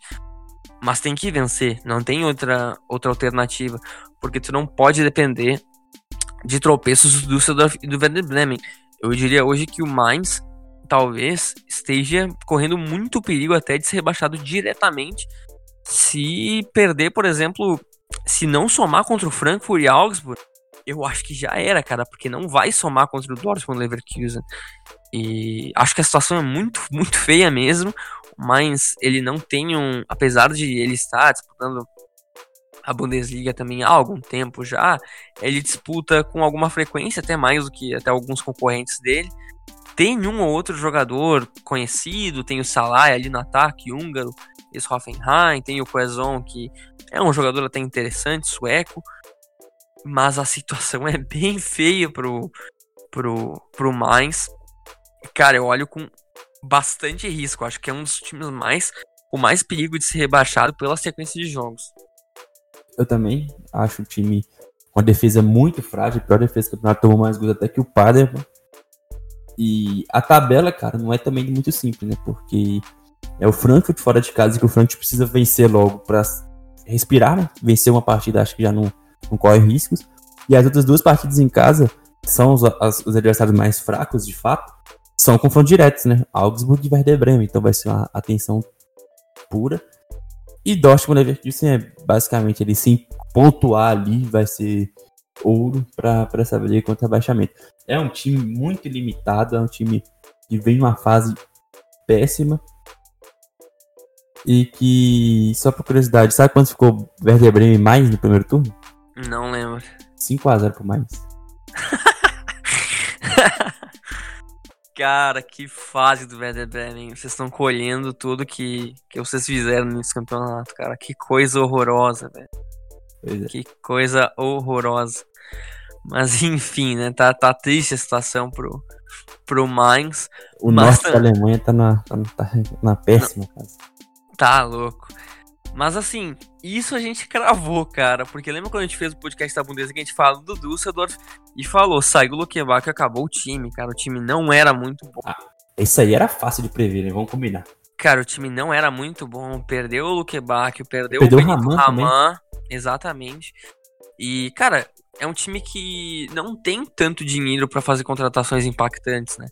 E fez uma ou outra, mas, cara, não tem muito que tu possa fazer, né? O saldo do time é menos 27, é horroroso também. E, e cara, nesse, nessa temporada agora pode ainda conseguir escapar, pode pegar um playoff e talvez dar, dar, dar sorte, né? A gente até vai comentar depois do playoff da, do rebaixamento. Mas se escapou na última temporada, eu não sei se escapa dessa, né? Porque tem ainda jogar contra Dortmund e Leipzig. E aí, nos últimos dois jogos, é meio que para decidir se tu fica ou vai, né? Porque tu tem Augsburg e Union Berlin. Tu pode tanto empurrar um Augsburg contra o Union Berlin, ou pode ser empurrado ao mesmo tempo. Antes disso, a próxima partida é contra o Hoffenheim, que é um adversário já mais complicado. Então, o Düsseldorf corre um perigo gigantesco, ainda mais nessa ascensão do Werder Bremen, né? Porque a gente tá falando de um. A gente tá falando de um Düsseldorf que se já não era grande coisa na última temporada e já não tinha um poderio ofensivo tão bom, imagina ser o teu melhor jogador, né? Düsseldorf que ganhou só do Schalke, como tu já comentou, e o Werder Bremen, e o Werder Bremen, querendo ou não, venceu o Freiburg, venceu o próprio Schalke fora de casa, mas empatou com o Gladbach, empatou com uma equipe mais forte. Então, eu acho que se o Werder Bremen vencer a partida decisiva que tá pendente ainda, Cara, eu acho que não, não sei se tem uma escapatória pro Dusseldorf, porque tu vai ter que somar pelo menos seis pontos de algum jeito para conseguir se distanciar dali, né? Porque eu acho que ao menos pro de relaxamento é meio inevitável para esse time. É, eu, fico com muita dificuldade de ver como o Dusseldorf vai conseguir escapar, até porque o Werder tem um jogo a menos, né? Então se o Werder conseguir pontuar que seja, não precisa nem vencer. Se fizer o ponto ele já, já coloca em, em um só a diferença, e aí o, o, empate já não bastaria mais para o Düsseldorf ficar à frente do Werder Bremen no critério de desempate, caso o Werder volte a vencer, né? Porque uhum. hoje, se o Werder, se o Düsseldorf empatar, ele consegue ainda se, manter, se manter na frente por conta do, do saldo de gols. Cara, é um time muito limitado, já era meia boca na temporada passada, mas o Luke Bach fez uma temporada incrível e conseguiu basicamente carregar o time nas costas.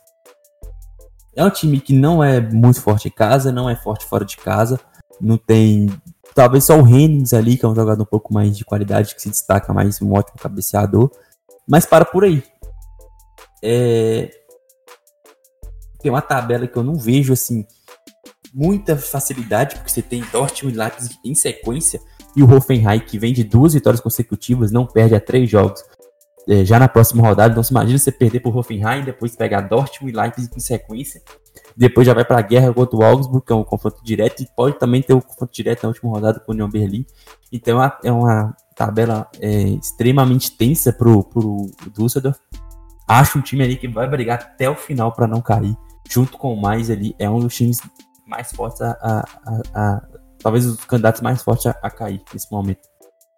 E agora o Werder Bremen, né? O Werder Bremen, sem dúvida nenhuma, é a equipe mais tradicional, né? Brigando contra o rebaixamento. O Werder Bremen tá ocupando o espaço que já foi de Stuttgart, caiu na última temporada no playoff de rebaixamento.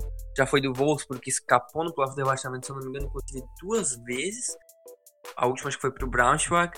O Hamburgo escapou algumas, escapou acho que duas vezes e na terceira não aguentou mais o playoff. E o Werder Bremen tava, já não estava fazendo boas campanhas nos últimos anos. E, e nessa temporada nem Rashica salvou esse time. E cara, vencendo o Frankfurt alivia bastante, alivia muito. Porque vencendo o Frankfurt vai para 28 e aí já deixa mais e Düsseldorf numa situação horrorosa ali na tabela, porque tu coloca os dois na briga. Mas não vencendo já complica um pouco, né? Até porque a partida do, do Werder Bremen em casa, claro que o público agora não afeta tanto, mas é uma, é uma chance não, que. O Werder Bremen é a pior mandante. Mas é uma equipe que é a única que tem, tirando o Frankfurt, logicamente, é a única que tem a chance, um jogo a mais, de tu ficar na frente de todo mundo e igualar o número de jogos, né? É a única equipe que tem um bônus, um extra. Então, tem que aproveitar que, cara, tem que olhar o copo meio, meio cheio, porque últimos três jogos, duas vitórias e um empate. E, e isso para aproveitamento lá de baixo, Vitor, tenta dar uma olhada ali na tabela da Bundesliga e ver se tem algum time que conseguiu não perder nas últimas três rodadas. Não tem. Então, é basicamente isso. O Werder tem que dar essa sorte e como tu pode falar melhor do que eu, cara, as chances de rebaixamento são bem grandes e talvez já foram até maiores, né? O, o Werder Bremen ele respirou, né? Não tem como, como negar isso não. É um time que, como se falou, velho, é, é um cara, é um time que disputa, faz campanhas péssimas, sofre com rebaixamento, com fantasma de rebaixamento há bons anos. Se você puxar aí, cara, sei lá, desde que o Diego saiu, talvez ali, é, talvez ali até 2011, de lá para cá, deve ter ficado acima da décima, décima posição, da metade ali, nono. Ficou a temporada passada, fez uma baita campanha temporada passada, quase foi para para competições europeias, mas assim, vem em consecutivas temporadas muito mal. Acho que em 13 e 14 teve arrancada ali no finalzinho para salvar. Eu tô até checando aqui. As últimas temporadas, oitavo, décimo primeiro, oitavo, décimo terceiro, décimo, décimo segundo, décimo quarto. Desde 2012, desde 2012, 2013, só duas temporadas, depois foi nono e décimo terceiro. Então, assim, é, muitas temporadas é, muito ruins. E assim, depois da temporada passada, cara, você praticamente perdeu o Cruz. Basicamente foi ele que saiu. É, tudo bem que era o craque do time, os melhores jogadores do campeonato, mas você perdeu ele. Você teve o Rashica se tornando o, o principal jogador do time. O Max Egenstein é, era para se consolidar nessa temporada. Você tinha o Sargen surgindo. Você trouxe o Osako. É, o Leonardo. Classe, Classe já estava na temporada passada, mas era mais na temporada dele. E é um time que tem peças, né? O Pavlenka é um bom goleiro, o Moisano é um cara bem experiente, o Vogt é um cara consolidado na liga, o Bagfred tem muitos anos de Werder Bremen, o Jeb Selassier, muitos anos de Werder Bremen, o Sain, nem preciso falar, o próprio Lobtencourt que chegou agora. Então é um time que não era para estar na situação de forma alguma. O Werder tem elenco melhor que o Düsseldorf, que o Mais, que o Union que o Augsburg, que o Kohl. No mínimo esse sim, no mínimo. Melhor que o Freiburg também e o Fábio tá oitavo. Então, assim, é, era para estar tá bem melhor. Teve uma sequência péssima. É, engraçado que o técnico não caiu. O time perdeu, acho que foi sete rodadas consecutivas em casa. Foi uma coisa assim, absolutamente bizarra. Tomou 5 a 0 do Mainz em casa. E o técnico não caiu. É, mas agora respirou, respirou. Porque ele, ele terminou é, é, é, antes da parada, né? Um 2 a 2 com o Hertha fora de casa. E era um 2x2 que o time chegou a, ficar, a vencer dois, duas vezes. Ele, tomou, ele abriu 2x0 com 6 minutos e tomou um empate depois. é, aí tomou 4x1 do Leverkusen, um jogo muito ruim. Mas aí começou a respirar. Venceu o Freiburg de 1x0 num, num jogo sensacional do Pavlenka. Empate 0x0 com o Gladbach, jogou melhor, era merecia ter vencido. E agora um jogo muito bom no primeiro tempo, principalmente contra o Schalke, venceu também de 1 por 1x0. Era uma defesa que era a pior do campeonato, mas vem agora com essas três, três rodadas seguidas sem tomar gols. Já, já viu a, a do, do, do e do Mainz se, é, passar e a do, do, do, mais próximo, então o time já está começando a ter uma solidez defensiva maior. Tem esse jogo a menos, que não é garantia de nada, porque o Werder não dá para garantir nada, mas se vencer, já, já sai ali da, da, do descenso direto. E de todos esses times, é o time que tá mostrando ter forças, né? É o time que tá mostrando, é, talvez ele tá se impondo, mostrando que é um time grande, cara. Assim, não é um gigante da Alemanha, mas é um time grande, é um time que tem boas peças. Então, o Werder Bremen, é, acho uma situação delicadíssima ainda do Werder Bremen, mas tem chance, entendeu? Tem, tá na briga, tem uma tabela aí com algumas, com algumas adversário um pouco mais simples, é você pensar que o Cole pode chegar na última rodada já de férias. Você tem o Paderborn que já, deve, já pode chegar é, rebaixado no, no, jogo contra na 32 rodada, 31 rodada. Então, é, é, é, é a gente está prestes a ver o time com mais jogos na história da Bundesliga ser rebaixado pela, pela segunda vez, pela primeira vez em mais de 50 anos. Então, mas assim, como um cara que gosta muito do time, acho que tem chances é difícil ainda, mas o, o elenco é melhor que todos esses que estão na briga do óbvio para baixo e tá, e tá reagindo. Tá reagindo enquanto o, o Leon Berlin vem muito mal, o Mais vem muito mal e o Düsseldorf venceu só o Schalke e, e também tem um time bem meia boca e o Padre praticamente já não tem só um milagre tira o, o Padre. Eu acho que o Werder vai dar muita sorte, por exemplo, arrancar três pontos contra o Frankfurt vai ser fantástico, acho que é ideal. Mesmo se empatar contra o Wolfsburg, tu vencendo o Paderborn, e aí, claro que vai ter o jogo contra o Bayern que é nulo, né? Esquece. É, esquece, esquece. Só que aí tu tem. Acho que talvez seja os, ao lado do Düsseldorf, que pega Augsburg e Union Berlin, o Werder Bremen pega Mainz e Köln. Eu acho que nenhum dos outros, nem Mainz, nem o que depois na última rodada pega o Leverkusen, nem o Union Berlin, que pega o Hoffenheim, e o próprio desesperado do Düsseldorf, nem, e o próprio Augsburg, que pega o Leipzig na última rodada, todos esses vão estar tá na última rodada com um time forte ou desesperado. O Werder Bremen provavelmente vai ter um, um cone de férias. Muito provavelmente. É, bem provável. Então, então acho que vai ser mais tranquilo, sabe? A pressão vai ser talvez um pouco menor nesse, nesse sentido de que assim, se tu não ganhar, talvez, sei lá, tu vá pro playoff ter rebaixamento, sabe? Porque tu já vai ter uma, uma partida contra o Mainz antes. Talvez uma coisa nesse sentido. Eu acho que o Werder Bremen não corre tantos riscos assim de cair de cair direto. Eu acho que se for, vai ser pelo playoff. E aí, playoff, como tu bem sabe, é guerra. Mas antes do playoff, não sei se tem mais algum comentário a fazer sobre isso, falar um pouquinho do Paderborn, né? Não tenho muito o que dizer, né? Subiu por acidente. O Paderborn subiu faz alguns anos para a Bundesliga, caiu para a terceira divisão e agora voltou. Subiu e nem era para ter subido. Teve uma arrancada no final da última Bundesliga totalmente estranha, deixou o Hamburgo para trás. Não era um time aprazível, nem nada perto disso. E a Bundesliga teima em ter esses um, dois times que são muito ruins né, no final da tabela, né? Já foi Paderborn, já foi Ingolstadt, já foi times desse calibre. Exatamente.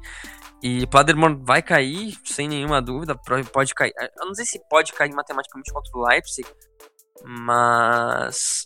Não, não cai, não tem como. Mas eu acho que se perder, acho que não tem mais chance de, de não ir nem pro playoff, né? Eu acho que obrigatoriamente vai pro playoff ao menos perder. Então é, praticamente tá morto, né? É um time horroroso que todos os times agora que, tem que, que vão jogar contra ele vão ter que aproveitar para somar os três pontos principalmente principalmente os desesperados como o Union Berlin, que é o único time que pega o Paderborn nessa, nessa reta final, tem que vencer de qualquer jeito. E o Werder Bremen, logicamente, que, que vai ter que dar um jeito de vencer do Paderborn e talvez até enterrar a cova deles, porque é o pior time da liga, né? Não tem nem comentar, não tem destaque individual, não tem nada. O Paderborn é, é muito ruim, apareceu por acidente e vai cair, não sei nem se vai, vai, vai ter como voltar a próxima temporada, porque, cara, ele vai ser bem abaixo de qualquer um dos outros que cair, né? Ah, é isso, é isso. É, é, é bem. Já era pedra cantada, pra falar a verdade. Né? É um time que subiu é, já de uma forma bem. Bem. Como, já não era esperado, né? Que foi, foi no playoff contra o Hamburgo. E perde. Não, na verdade não, né? Ele subiu direto, não foi? Ele subiu direto porque o União Berlim eh, foi terceiro. Mas é, foi Mas perdeu, E perdeu os dois principais jogadores do time. Então já era, uma, já era esperado já. Vamos, podemos seguir. Podemos seguir. Agora vamos de a briga da, da Bundesliga 2, né? Pelo acesso. Tá, tem quatro times, está bem monopolizado, assim como a ponta da tabela da Bundesliga. São quatro times brigando por três vagas e um praticamente confirmado, que é o Arminia Bielefeld, que é o líder hoje do campeonato. Muito provavelmente vai ser o campeão, hoje tem 56 pontos, 5 pontos à frente do, do vice-líder Stuttgart. E o Arminia Bielefeld tem um jogo a menos, então tá super confortável a situação. Faltam pouquíssimas rodadas para acabar o campeonato, só 5. E e a tabela não é das mais difíceis. Pega agora Nuremberg em casa, que tá desesperado. Tu pega o Soundhausen, que, é o décimo, que também não, não é um grande time. Tu pega o Dinamo Dresden, que tá praticamente rebaixado para terceira divisão. Então, as próximas rodadas são muito tranquilas para mim a Bielefeld. E é bem curioso, né? Porque depois de 11 anos vai voltar para a Bundesliga. Depois de dívidas, rebaixamentos para a terceira divisão, ficou um bom tempo por lá, inclusive. E vai voltar, talvez seja esse esse Paderborn na próxima temporada, mas só pelo que está fazendo e deixando times muito, muito tradicionais para trás, essa Bundesliga 2 é interessante nessa campanha. Surpreendente, eu diria também. Não, não esperava o, o Arminia é, tão acima, assim. Ele é o melhor time, assim, com folga, apesar de ser só 5 pontos o jogamento. Mas é o melhor time da, da Bundesliga 2 com, com folga. E muito também por conta da, da irregularidade dos grandes, né? Stuttgart perde bastante, o Hamburgo empata bastante, aí o Hannover meio de tabela, o Nuremberg lá embaixo, o próprio São Paulo não consegue se tornar um time forte a ponto de subir.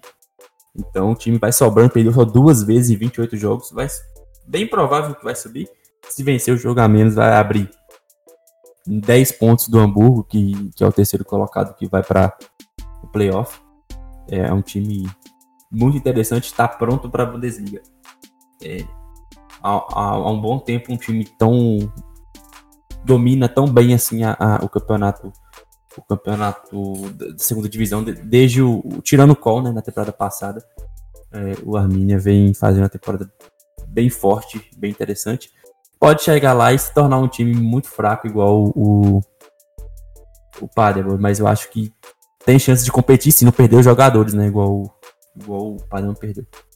É, não, sem dúvida, até porque. Até porque não é um time paraquedas, né? Como tu disse, perdeu duas vezes no campeonato. É muito pouco.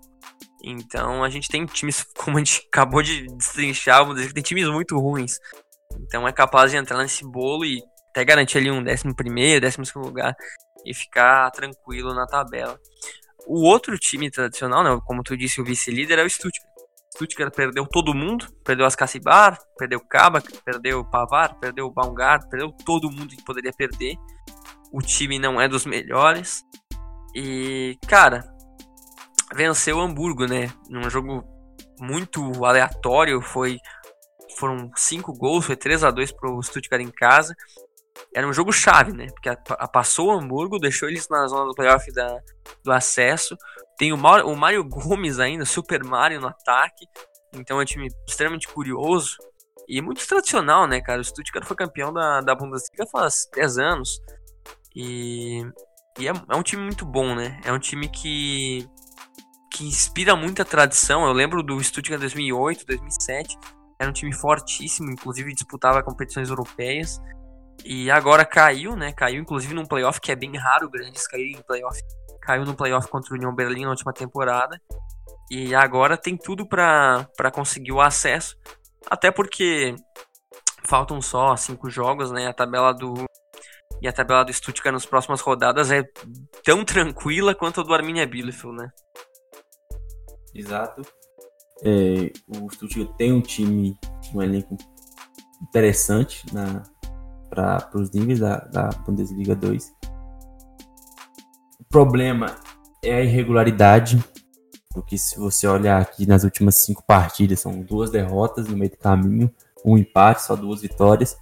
Tudo bem que foi uma vitória impressionante contra o, o Hamburgo, né, na penúltima rodada. Tava tomando 2 a 0 conseguiu virar para 3 a 2 Que até fez o time ultrapassar o Hamburgo.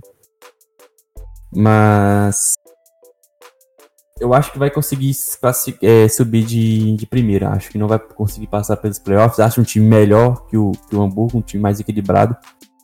E, e eu acho que a camisa também faz diferença, cara. É um time muito forte dentro de casa. Então, se eu pudesse apostar, eu apostaria que o, que o Stuttgart retorna à primeira divisão. O que é bizarro ver o que o Stuttgart jogou a, nos últimos, desde 2016, a segunda temporada que ele tá na segunda divisão, cara. Isso é inacreditável. Como é, você falou, é... campeão em 2006, 2007. Inaceitável, né? Mário Gomes voando. É inaceitável ficar nessa situação, time tão tradicional quanto o Stuttgart. Mas vamos falar de inaceitável, né? Vamos falar do campeão dos inaceitáveis, o time que nunca tinha caído. E quando caiu, não voltou depois de um papelão ridículo no final do campeonato. Foi uma campanha, uma campanha péssima, péssima, péssima. E agora o Hamburgo tá caminhando a passos largos para cumprir a mesma, a mesma coisa que fez na última temporada. Ao menos ganhou a última partida, não foi fácil, 3 a 2 no Erren, que tá em penúltima colocação. Só que a tabela também agora é contra o Kiel, que não é uma equipe tão fraca. Aí tu pega o Dinamo Dresden, o Osnabrück, e aí sim é o grande jogo chave do acesso, né, que é a penúltima rodada fora de casa enfrenta o Heidenheim. Mas antes falando do Heidenheim, falar um pouquinho desse Hamburgo, né? O Hamburgo tem uma ou outra peça interessante, é um time bem forte para os padrões da segunda divisão. Não é aquele time com aquelas caras tão conhecidas como era na primeira, né? Mas tu tem o Paulo que desde que chegou tá marcando os golzinhos, tá marcando em quase todas as partidas. E, e tu tem um Kittel que também é um bom jogador um camisa 10 da equipe, tem um ataque potente, só que, cara, o Hamburgo não pode dar chance ao azar e, cara, é muito provável que jogue o playoff se subir. E o problema de jogar um playoff é que tu pode pegar tanto uma, um, um, rival tradicional como o Werder Bremen, quanto pegar uma equipe totalmente aleatória como o União Berlim que tá em queda livre. Então, tu não sabe como vai ser o playoff, né? e colocar a fé nessa partida, né, que é tão o Hamburgo sabe como é difícil, né? Uma vez, uma vez conseguiu se escapar com um gol de falta no último lance do jogo. Então, cara, esse time é bizarro. Então é muito difícil, né, do Hamburgo do Hamburgo passar diretamente, como, como a gente falou, já o Stuttgart tá muito na tá, é muito favorito agora para ser o vice-líder e vice-campeão. E aí tem o Heidenheim atrás. E o Heidenheim tá forte.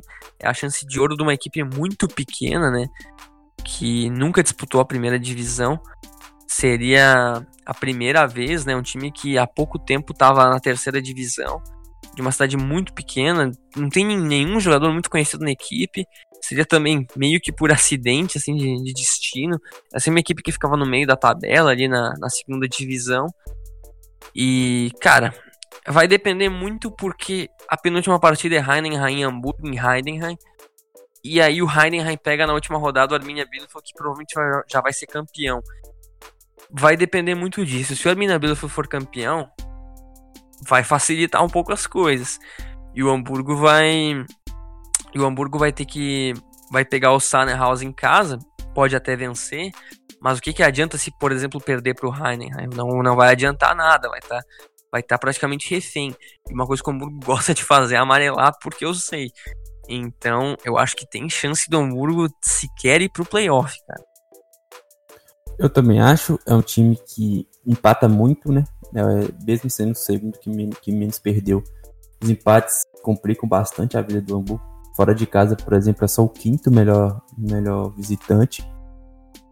É, tem o melhor ataque, mas tem algumas defesas melhores que o, que o, que o do Hamburgo. Nenhum, grande, nenhum jogador destacando muito, acho que é só o Kittel tá, tá um, um patamar acima dos outros jogadores do time. O resto é, não tá dominante igual a gente imaginava que seria com um time tão grande na, na, na segunda divisão. Então, o, o, Hamburgo. Cara, é que assim, não pode mais não subir, né? Não pode. Já, já passou já a, a temporada que, pipocou. E já não pode mais é, dar esse luxo. Acho que tá na briga, mas acho que deve ir pros playoffs. Mas o Heidenheim tá na, na fase bem melhor que o time. Então, ve, prevejo sufoco aí pros, pros amantes do Wolfsburg aí nas últimas temporadas. É, se você pegar aí nas últimas cinco rodadas é o sexto melhor time, nas últimas 10 rodadas é o sétimo melhor time, nas últimas 15 rodadas é o oitavo melhor time. Então vem numa, numa sequência bem abaixo do que se esperava aí do, do Hamburgo. Cara, Boa chance Hamburgo... de ter um, um, clássico entre Hamburgo e Werder Bremen nos playoffs. E seria show de horrores, cara. O que esse Hamburgo ele gosta de fazer, velho. Eu lembro teve contra o Karlsruhe, que teve playoff, acho que o, o Hamburgo passou pelo pelo gol fora, acho que foi 0 a 0 em Hamburgo e 1 a 1 fora e, e passou. E eu lembro contra o Greterfurt que foi horrível, tava para ser, tava para cair para segunda divisão. E aí conseguiu com um gol de falta no último, último lance do jogo. Foi um cara conhecido que fez gol de falta, não foi? Foi. Eu tava tentando lembrar o nome dele agora. O nome dele é o Marcelo Dias. Marcelo é, Dias, Marcelo mano. Dias, do chileno. E aí no, na prorrogação o Hamburgo ganhar, teve pênalti, defesa de pênalti na, na prorrogação, foi o caos. E aí o Hamburgo conseguiu a classificação. E no caso, permanência na Bundesliga, só que depois caiu de qualquer jeito e agora tá na Bundesliga duas temporadas. Então, não é uma boa fase. Mas, cara, tem time pior que o Hamburgo, né? A gente tá tratando aqui de Hannover e Nuremberg. O Hannover mal no meio da tabela. E o Nürnberg, inclusive, uma das, uma das equipes mais tradicionais de futebol alemão, tá perigando cair para terceira divisão, né? Então, Vitor, fala um pouquinho aí sobre essas duas equipes tradicionais. Hannover até disputou a Bundesliga faz pouco tempo, até com campanhas razoáveis. Duas equipes tradicionais que fizeram um papelão na segunda divisão, né? É, o Nuremberg é o segundo maior campeão, né? Alemão, tem nove títulos atrás do, do Bayern. E, e o Hannover, ele é um frequente é, membro da, da, primeira divisão da Bundesliga. É, campanhas péssimas ali nas últimas temporadas.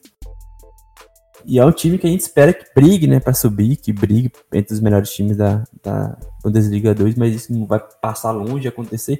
Creio também que não deve sofrer para cair, para se salvar, né, mas não vai, não vai cumprir as expectativas.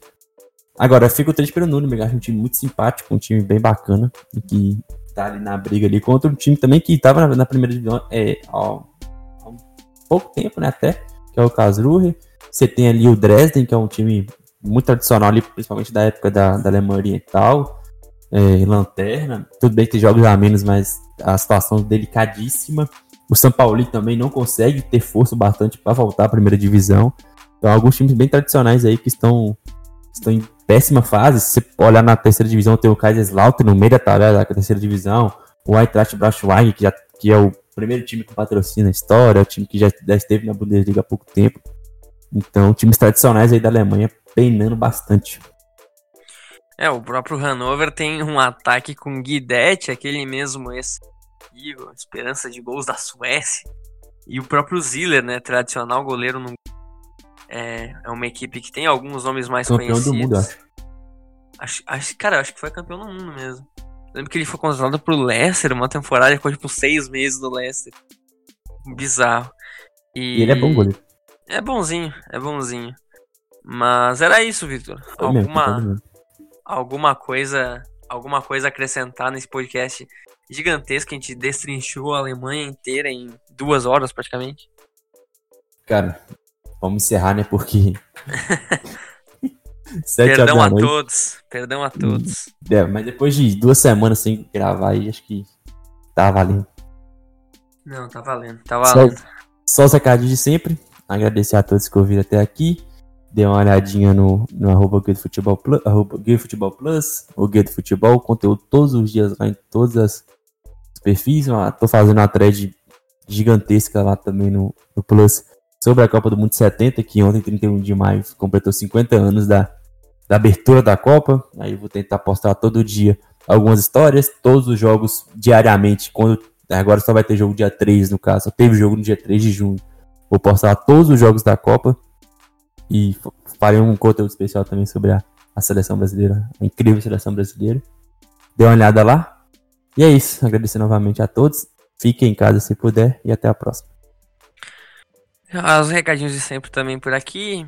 Nos acompanhem sempre em todos os agregadores de, de podcast, seja Spotify, Deezer, SoundCloud, iTunes. Deixa tuas 5 estrelas, nos siga no Spotify. Deixa teu comentário no Twitter, qualquer coisa. A gente fica sempre muito feliz quando vocês dão um feedback pra gente sobre o podcast. E perdão também pelas três semanas praticamente de folga. Mas agora, segundinha, podcast novo. Pra gente lançar amanhã na terça-feira se tudo der certo. Mas era isso. Esse foi mais um podcast do Futebol.